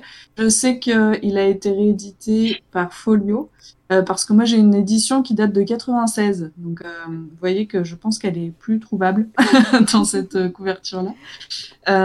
Alors ce, livre, il parle de, vampires. Et il parle du vampire. Alors, j'adore Twilight, je suis fan, mais on, on parle de vampires qui font peur. Donc de vrais vampires, on est d'accord. Alors, je dirais pas de vrais vampires, mais Pardon, voilà. on parle du- pardon. je Je troll. savais que ça allait euh, créer le, le- Mais c'est marrant Euh, parce que juste pour euh, juste euh, parenthèse, c'est que vendredi, donc je suis allée en librairie et je l'ai vu, je l'ai vu chez mon libraire, l'Aube écarlate. Ça m'a ça m'a tilté parce qu'il était il était à côté de la Servante écarlate justement et euh, et voilà donc bah c'est marrant que t'en parles. Le dessin. Ah oui, c'est drôle que. bah, alors, donc, ils ont dû le ressortir, euh, effectivement. Euh, ouais, moi, c'était une version depuis, euh, poche. Moi, je l'ai depuis plusieurs années. Bah, c'était justement à l'époque où sort- est sorti Twilight. Euh, et euh, un ami qui m'a dit, mais est-ce que tu as déjà lu quelque chose euh, sur les vrais vampires Euh, Et il m'a conseillé ce livre. Euh, donc, on parle de... Là, on est vraiment sur euh, le- les clichés du mythe du vampire. euh, C'est-à-dire qu'on est dans les Carpates, hein, euh, dans un château qui est euh, complètement hallucinant. Euh, D'ailleurs, le château, pour moi, dans cette histoire, il fait partie euh, des personnages, euh, clairement, de, de, de l'histoire. Euh, c'est un univers qui est complètement fou. Euh, donc, on se retrouve, en fait, euh, à un espèce de, de rassemblement de la famille. Donc, c'est euh, la famille, c'est euh, le énorme clan euh, de Pierre. Euh, ils doivent euh, assister à la cérémonie de la décantation. Euh, donc, euh, c'est là où est sacrifiée une jeune fille, hein, pour, euh, pour faire court qui est issu d'une lignée très pure. voilà, donc c'est un peu chance de goûter au sang de cette jeune femme qu'on appelle le nectar. Et juste avant les cérémonies, on retrouve cette jeune fille tuée et de son sang. Donc la cérémonie ne peut pas avoir lieu et le château étant fermé, c'est que le tueur est forcément à l'intérieur. Donc là, on est sur un espèce de cluedo, euh, une enquête policière dans le monde des vampires où euh, on va euh, donc visiter ce château qui est complètement fou, rencontrer des vampires qui sont complètement fous eux aussi. La plume de Lucius Shepard, elle est, je j'ai jamais lu un truc pareil. Pour vous dire, pour l'anecdote quand même, c'est le seul livre, euh, j'en ai lu, que je n'ai jamais réussi à terminer. Euh, je vous explique pourquoi. Sa plume, elle est tellement euh, juste qu'elle en est dérangeante. Et euh, il y a un moment du livre que j'arrive pas à passer. En fait. Je, à chaque fois à ce moment-là, parce que c'est tellement bien décrit que vous vous mettre mal en fait. Donc si vous aimez ce truc du vampire vraiment dans, dans le, le classique hein, du vampire, pour moi c'est un livre à lire. Euh, J'espère le finir un jour, vraiment. Hein, je je- J'espère le faire. Euh, c'est euh, la plume, elle est, elle est oufissime. Et l'histoire, alors en elle-même, est pas folle. Hein, on reste sur une enquête policière. voilà. L'intérêt, c'est vraiment la description que fait Lucius Shepard du château. Enfin, vraiment, vous- vous tombez dans un univers qui est complètement incroyable. Euh, les, les personnages aussi sont très bien décrits, euh, la psychologie des personnages. euh, voilà, c'est vraiment un livre euh, qui est surprenant et qui est très juste dans l'écriture. C'est un livre qui est un peu vieux, hein, enfin qui date de 96 pour la traduction française, donc c'est pas, je vous parle pas d'un truc récent, mais pour moi, c'est, il a vraiment un, valeur ajoutée. euh, c'est vraiment, euh, enfin la plume de l'auteur, elle est, elle est euh, incroyable. Euh, et en plus, bon bah voilà, moi c'est mon défi de réussir à terminer ce livre un jour. euh, Bah, Malgré la, la plume dérangeante, euh, voilà, il faut, il faut que je l'ai. T'as attisé ma curiosité par rapport à ça sur, sur cette scène que t'arrives pas à passer parce que moi j'adore aussi hein, les histoires de vampires, Anne Rice, Bram Stoker, etc. Ouais. Euh, Enfin, le vampire classique j'aime beaucoup. Euh, je vais je vais te défendre Anne Claire, euh, Cordy pardon, euh, sur euh, sur le chat sa, sa chambre Twilight et euh, Ouais, je vois ça.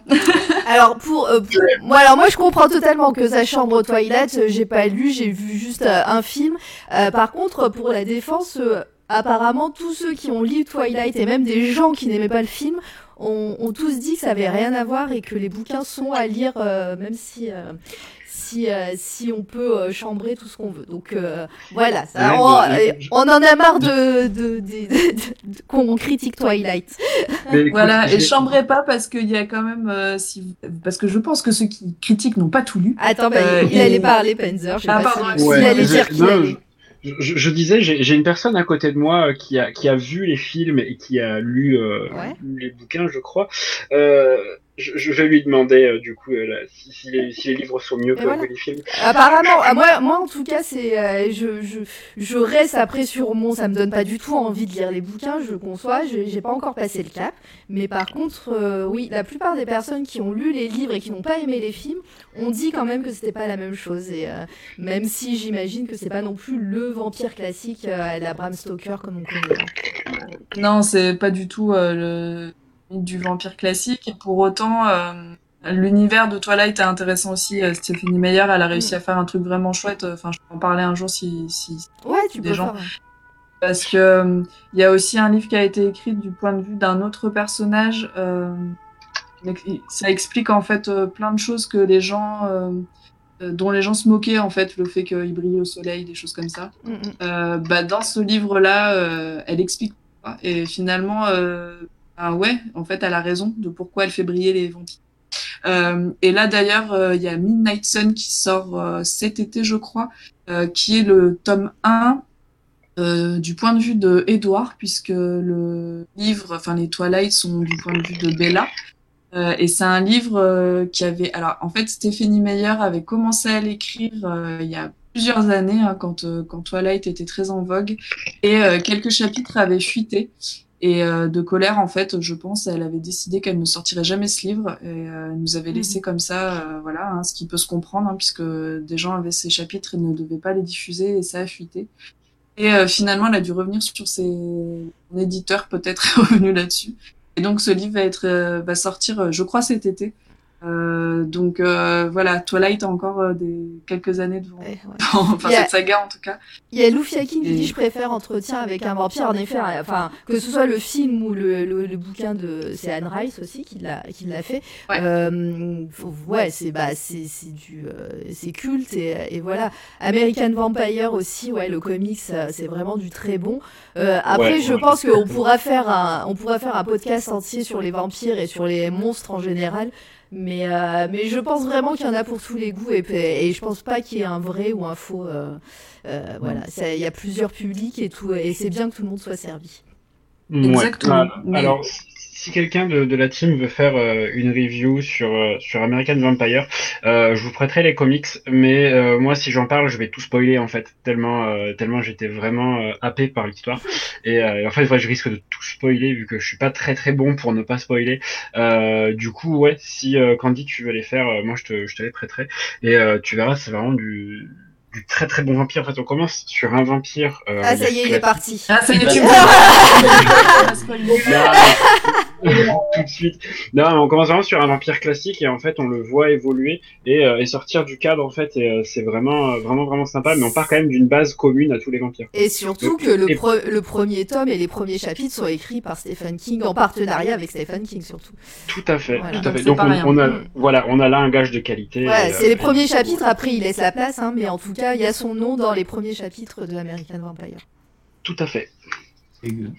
Voilà. Donc euh, voilà, en tout cas, pour en revenir à l'Aube écarlate, euh, bah, c'est une lecture que je vous conseille. Si vous arrivez à le finir, racontez-moi pas la fin, mais euh, dites-moi ce que vous en pensez parce que vraiment, euh, j'ai jamais rencontré quelqu'un qui l'avait lu en fait. Euh, du coup, euh, je suis hyper curieuse de d'avoir des retours sur ce sur ce livre euh, parce que j'aimerais savoir si d'autres personnes sont comme moi, euh, sont vraiment dérangées par euh, par ce qu'ils lisent parce que c'est trop bien écrit. Euh, et j'ai rarement euh, lu des choses avec une plume si juste. Donc euh, vraiment, si dans le chat ou, ou ailleurs, quelqu'un a lu ce livre et qui veut en parler, ce serait avec très grand plaisir. Et bah ouais. C'est l'annonce est passée en tout cas euh, sans problème. Et puis moi si je retourne, enfin quand je vais retourner à la librairie, je regarderai vraiment si c'était celui-là, mais je crois bien. hein, et euh, et peut-être que je le prendrai s'il est en poche, il doit pas être si cher. Euh, et je Là, pour te dire, mon édition, elle était à 145 francs. Bah ouais, 96. Euh, mais ouais, carrément. C'est... Mais ça, c'est trop bien. C'est le genre de bouquin qu'il faut garder, absolument. Euh, Ouais, c'est clair. Et ben, on va continuer hein, tout doucement, tranquillement. Euh, on va passer à du théâtre. On va, on va parler pour la première fois théâtre euh, dans ce podcast. Hein, et on, on vous a dit, hein, on parle, euh, c'est toi la radio. Pareil, on remettra tous les liens et tous les descriptifs. Euh, on, on est là, on, pas, on est beaucoup axé sur pop culture, etc.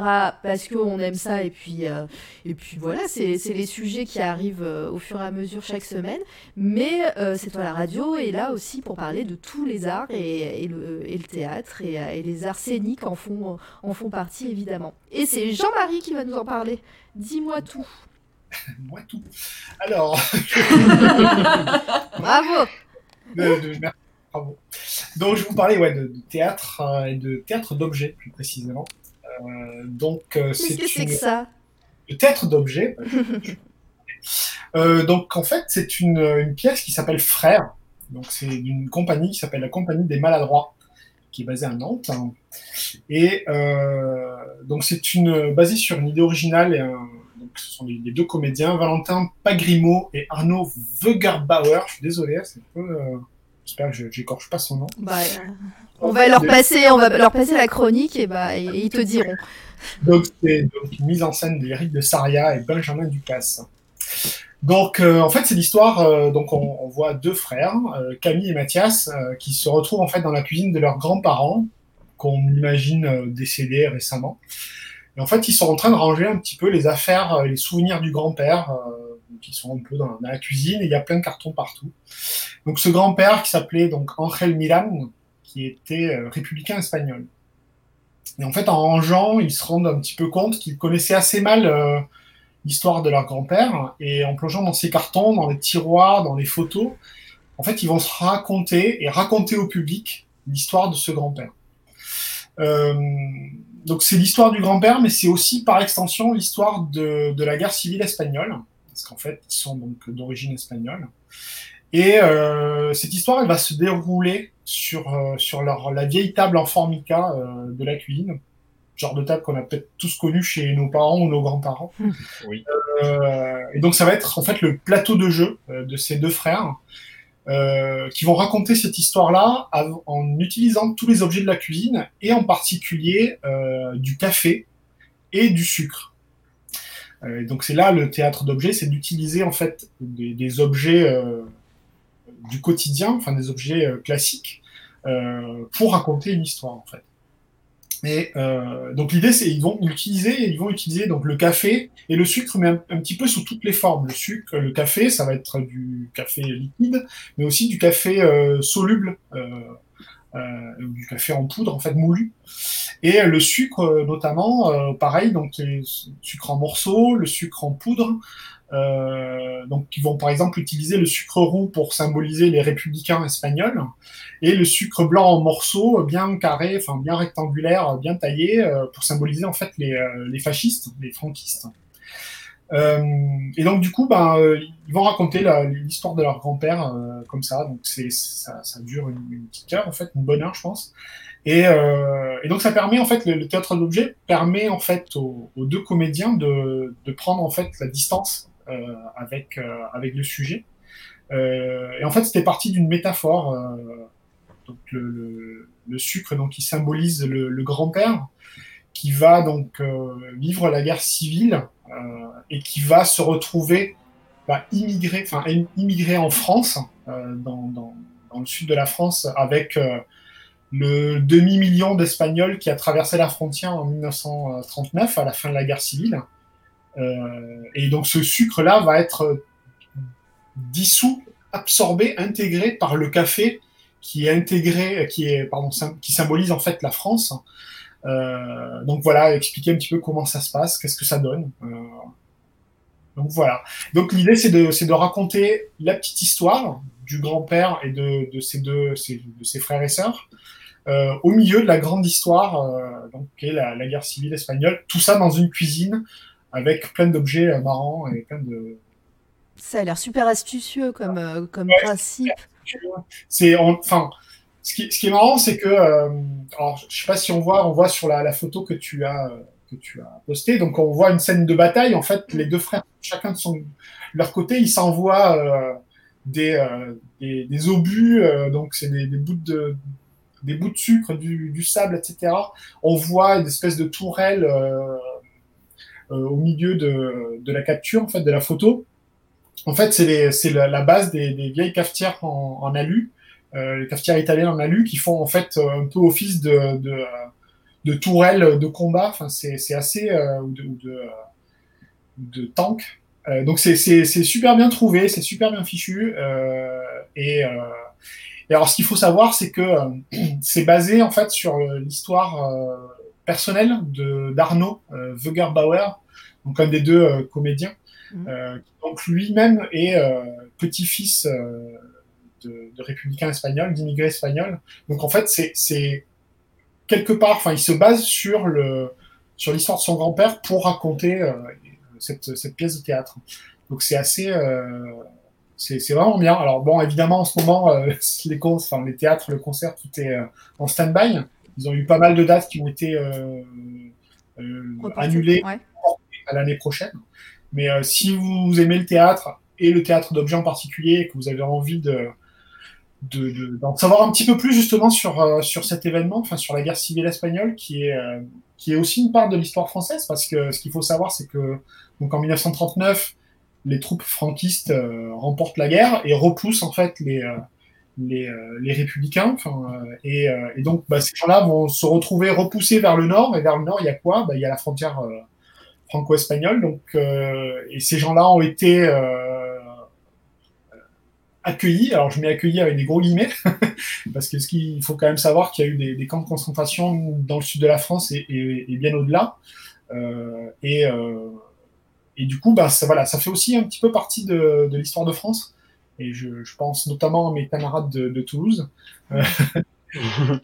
euh, voilà, qui, qui bah, y a la population, la, communauté espagnole euh, d'où je viens, parce que je suis originaire de Perpignan, euh, et notamment à Toulouse, il y a, y a beaucoup, beaucoup d'Espagnols et d'enfants d'immigrés espagnols, et souvent, ils sont issus en fait de cette vague d'Espagnols qui sont arrivés juste avant, juste avant la fin de la, pardon, à la fin de la guerre civile et au début de la guerre, la Seconde Guerre mondiale. Donc voilà, donc c'est intéressant parce que euh, on, apprend aussi un bout de l'histoire de bah, de, de, la France, et, euh, mais avec une certaine distance, avec le, sucre et tout ça, c'est assez, c'est super bien trouvé, c'est hyper astucieux et euh, c'est vraiment vraiment super intéressant. Oui, euh, il y a Loufiakin qui fait euh, Jean-Marie, on sait que cette période te tient à cœur et tu as fait une BD sur le sujet. Bah, on va sûrement en parler hein, tout à l'heure. Euh, Ouais, on va, on va passer à, on va, tout à l'heure, on passera au- euh, à la partie interview, donc on en parlera sur. Euh, pour revenir euh, sur sur la, la pièce, euh, au niveau du ton de la pièce, c'est plus, c'est pareil, c'est euh, c'est sérieux, c'est triste, c'est euh, où on passe par plusieurs étapes, est-ce que c'est humoristique on passe par tous les, tous les, tous les étages. C'est-à-dire que vraiment, euh, c'est à la fois euh, drôle, c'est humoristique, euh, c'est euh, parfois. c'est- on- En fait, le, le truc, c'est que les deux, les deux comédiens vont tantôt prendre. donc, ils jouent le rôle des petits enfants, ils sont dans le. comment dire, dans leur cuisine, et parfois ils vont se mettre dans la peau des personnages dont ils racontent l'histoire.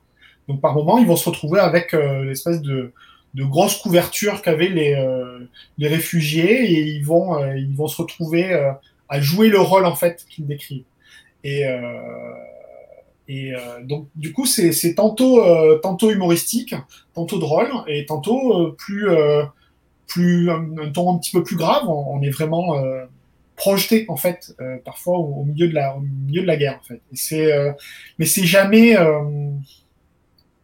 c'est jamais triste en fait. Bah c'est. euh, Moi, non, ça- pas de tristesse en voyant ça. Évidemment, ça, comme disait le Fiakin sur le sur le euh, sur le chat, ça, ça a évoqué plein de choses chez moi, mais euh, mais à aucun moment ça m'a euh, ram- ramené à des mauvais souvenirs. Voilà. C'est plutôt une projection en fait. On se trouve projeté dans des événements qu'on n'a pas vraiment vécu, enfin qu'on n'a pas du tout vécu d'ailleurs, mais mais il y a toujours quand même une certaine distance et euh, et, et c'est justement ce qui permet de peut-être mieux comprendre en fait euh, ce qui a pu se, se passer. Ouais, bah ça, ça a l'air vraiment bien. Tu sais, tu sais, bon après il y a eu le confinement et, et- etc. Mais est-ce que tu sais si ils vont faire une tournée ou si euh, ou si c'était prévu du moins, même si ça a été annulé, ou si c'est vraiment euh, euh, basé à, être resté, enfin si ça, si c'est vraiment, euh, si ça va vraiment rester à Nantes, pardon. J'ai j'ai bafouillé. Alors il faut dire, il faut savoir que c'est une pièce qui tourne depuis 2016. Donc, Ouais. euh, c'est pas, euh, enfin, c'est pas une, nouveauté. Euh, ils avaient encore des dates là sur avril-mai. Donc c'est une, c'est une tournée qui, euh, qui, enfin c'est une, une pièce qui tourne euh, en France euh, En France, ok. depuis 4 ans. Alors peut-être à l'étranger, enfin mais je, à ma connaissance, peut-être jusqu'en Belgique, j'en sais rien, mais à ma connaissance, euh, c'est surtout en France. Donc ils ont toujours des dates en fait. Et comme ils ont d'autres spectacles, en fait, bah, parfois ils jouent les deux spectacles euh, dans le même lieu, mais euh, mais à, à des jours euh, d'intervalle. Mhm. Euh, du coup, là, je sais pas trop ce que ça va donner, mais du coup, s'il y a des dates qui ont été annulées et reportées, c'est une pièce qu'on va pouvoir voir encore en 2021 et sans doute au-delà. Euh, moi, j'ai eu la chance de les voir deux fois. Euh, la première fois, c'était à Bouvron. Alors, Bouvron, c'est un patelin euh, du côté de, de Saint-Nazaire, euh, où j'ai été invité à dédicacer sur un- un- le petit festival de la paix. Euh, et donc, euh, c'était un des spectacles qui était, euh, qui était mis en place pendant le- le- ce festival-là. Euh, festival multi, euh, multidisciplinaire où il y, a, il y avait donc du théâtre, de la danse, il y avait des, des conférences, il y avait aussi des dédicaces d'auteurs de, d'auteurs de BD, en l'occurrence, des auteurs littéraires également. Voilà. Et après, ils sont, ils sont venus jouer euh, à Rouen, au CBN. Donc, je suis retourné les voir parce que j'avais beaucoup aimé la première fois et très envie de les revoir. Et je, je crois sincèrement que s'ils repassaient pas trop loin, j'y retournerai en fait. Parce qu'il y a toujours plein de petits détails euh, auxquels enfin, On fait pas attention. à côté, voilà. Et, euh, et, et ou d'une fois, d'une fois sur l'autre, on, on oublie aussi. Donc, euh, donc, je trouve que c'est bien de, de se ra- rafraîchir la mémoire et de, de, de revoir des. C'est un peu comme revoir un bon film en fait. Sauf que euh, un bon film qu'on a aimé. C'est Sauf ça. que là, c'est- une représentation live. Tu es un peu obligé d'aller les voir quand ils passent. Mm. Donc, Et- euh, donc, D'accord. Et les, les amis, vous avez, euh, ça vous donne envie de voir euh, un petit peu plus de théâtre euh, parce qu'il l'a bien vendu quand même. Ah ben là ouais clairement enfin moi j'aime déjà ça et j'ai travaillé à l'opéra etc donc euh, forcément ça me touche mais en plus le, le sujet me touche aussi donc euh, m'a convaincu euh, d'aller voir euh, cette pièce quand elle passera vers chez nous ou pas vers chez nous d'ailleurs mais euh, Sinon, c'est une Bah, occasion d'aller visiter Nantes. hein. exactement Et aussi, ouais. Après, euh, je te dis, ils, tour- ils tournent vraiment partout, partout en France. euh, Bah, encore une fois, sur la, sur la rediff qu'on va, qu'on va publier dans, les, dans la semaine qui arrive, euh, on mettra des liens et, euh, et voir pour, euh, pour se renseigner et pour euh, surveiller tout ça de toute façon. D'ailleurs, juste, juste euh, rajouter une petite chose. Oui. Euh, donc, la compagnie des maladroits ont sorti en 2018 une nouvelle pièce qui s'appelle Camarade et euh, qui met en scène en fait quatre garçons qui vont raconter la vie de Colette. Colette qui était une jeune militante durant mai 68 et qui va devenir féministe. Et, et donc on, on va on va suivre son, son parcours à ce personnage-là, cette Colette, qui va l'amener jusqu'à San Francisco. Et donc on, on va apprendre un petit peu qui était ce personnage et comment elle, elle devient militante féministe. Euh, et tout ça à base de craie et de, et de poussière de craie. Donc encore, on est toujours dans le, dans le théâtre d'objets. Et euh, pour avoir vu, euh, il y a des, des petites, des petits euh, teasers, enfin des petits trailers euh, sur YouTube, sur la, sur la, la, la page YouTube de La de la compagnie. Euh, voilà, ça permet de, de se rendre compte que ça, ça déménage pas mal euh, sur la, sur la scène. Donc ils sont quatre garçons et ils vont raconter euh, l'histoire de cette. Ils doivent avoir un stock de sucre, de craie et de, de- d'objets en tout genre. Je pense, que- je pense qu'ils ont des palettes de sucre et de, de craie. euh, parce que c'est vraiment, si, enfin, si c'est tous les soirs, euh, ouais, il y a, il y a de la dépense de, de, de matières premières. c'est sûr. Et bah c'est en tout cas c'est super intéressant et puis bah moi ça me donne euh, bien envie de sortir et de retourner au théâtre. euh, euh, ça nous manque un petit peu tout ça, hein, tous ces lieux, le cinéma, le théâtre. euh, vivement qu'on puisse y retourner en tout cas. Tout à fait. Et ben on va arriver à la dernière rubrique au niveau des coups de cœur parce qu'après on va passer à la partie interview et on va parler avec Gab de musique comme d'habitude. Oui. Dis-nous tout. Oui, oui, oui. Alors, je suis très heureux aujourd'hui de vous faire découvrir, je, pense découvrir parce que c'est un, groupe tout jeune, euh, Earth Diver est un groupe euh, de stoner rock, doom metal, donc euh, les métalleux vont aimer, les autres, euh, ça va être peut-être un peu plus compliqué, mais c'est donc, comme je l'ai dit, un jeune groupe qui a été créé en 2018 euh, par trois, personnes qui sont originaires du Colorado en USA. Et euh, ils sont trois au chant et à la guitare. On a Eric Stewart, à la basse on a Matthew Funk et à la batterie on a David Hindman. Euh, donc ces trois jeunes de Denver euh, ont créé leur groupe, ont sorti un premier EP euh, euh, en janvier 2019 qui composait était composé de trois titres et qui s'appelait euh, Live Something Witchy. Et ensuite ils ont sorti après du coup un peu plus d'un an de travail leur premier album euh, il y a tout juste un mois le 17 avril euh, 2020 qui s'appelle Lord of the Cosmos et qui a euh, titre à son actif. Euh, c'est un très bon album euh, selon moi euh, parce qu'il alterne bien euh, des, des, phases vraiment avec des musiques euh, avec beaucoup de grunt.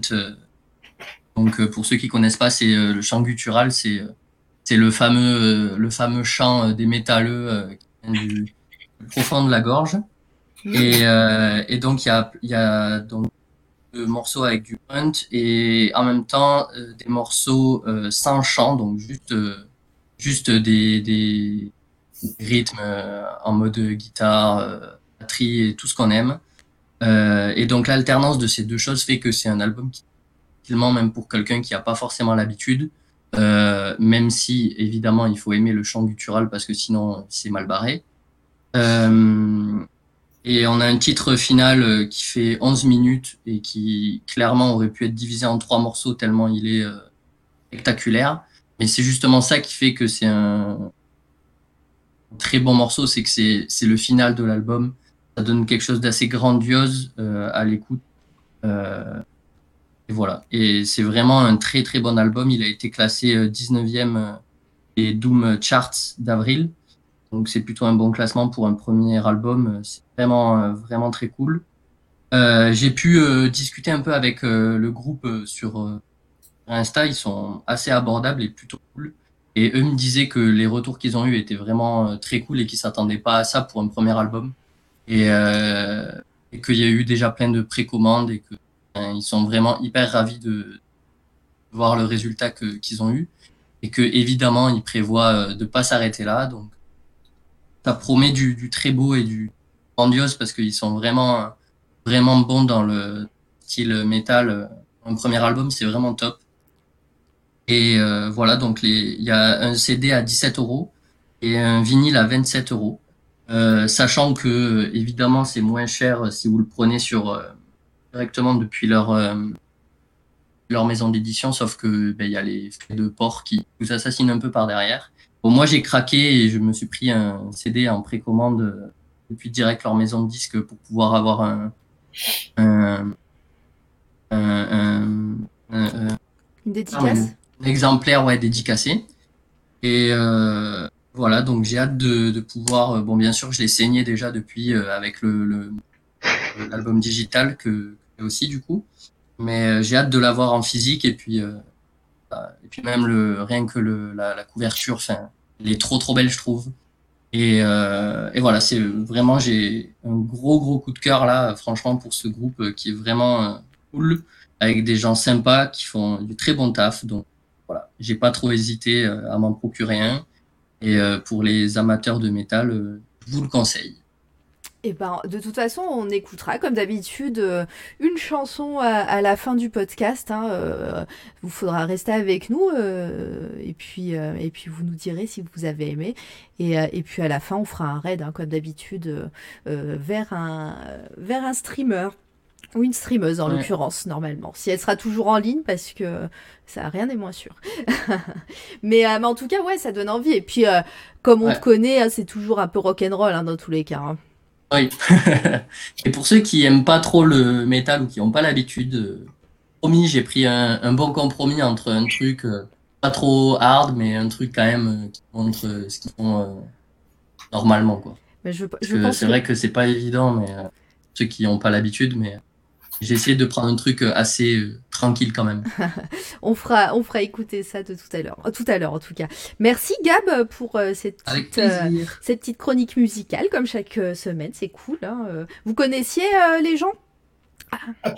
Pas du tout. Pas du tout. Et ben voilà, encore une découverte. la pochette est beaucoup trop belle. Je vais la remontrer. Ouais, elle est cool. Ouais. le dessin est vraiment chouette. Je sais pas qui leur a fait ça, mais pour la pochette, ça vaut le coup. Et je crois que le son est bon aussi. ça, me, ça, me fait vraiment penser aux, vieux dessins, enfin aux dessins des vieux Marvel en fait, euh, des vieux comics Marvel. Et, euh, et ouais, non, c'est super sympa. La le, le, choix des couleurs est, euh, est vraiment vraiment bon. Et euh, si si la musique est aussi bonne que la que la couve de l'album, ben, ben feu quoi. Bah, moi, la couverture me fait penser vraiment au vieux vinyle un peu disco, hein. en vrai. Surtout. mais, mais j'adore. Hein. un jour, j'ai dit que je hackerais cette, euh, cette chronique et je vous mettrai un bon truc funky aussi, hein, parce que, parce que les rockers, là, il y en a marre. Hein. non, je plaisante. je, suis une, je suis une rockeuse aussi, hein, mais, mais, euh, mais on va hacker la, la chronique musicale, un de ces quatre, vous inquiétez pas. Euh, Loufiakin, non, pas du tout. Eh ben, faut, faut rester jusqu'à la fin, comme ça, comme ça, tu on, en, on vous fera découvrir une chanson de, de leur album. Euh, eh ben, merci euh, les amis déjà pour toutes ces toutes ces belles euh, toutes ces, ces beaux coups de cœur. Euh, on a encore notre portefeuille qui a mal, mais mais bon, c'est du bonheur.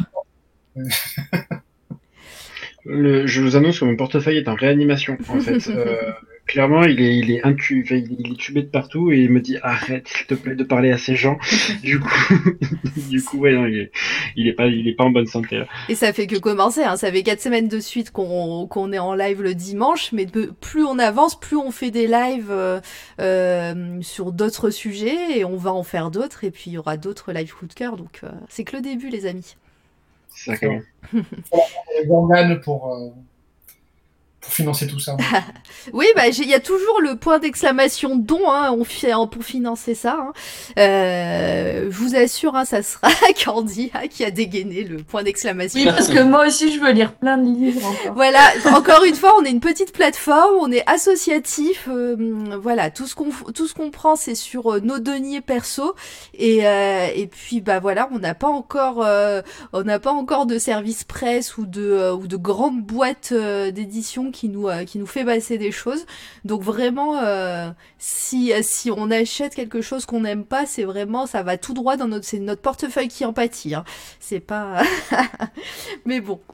En tout cas, c'est du plaisir à chaque fois et puis euh, et puis on est on est content de faire découvrir certaines choses.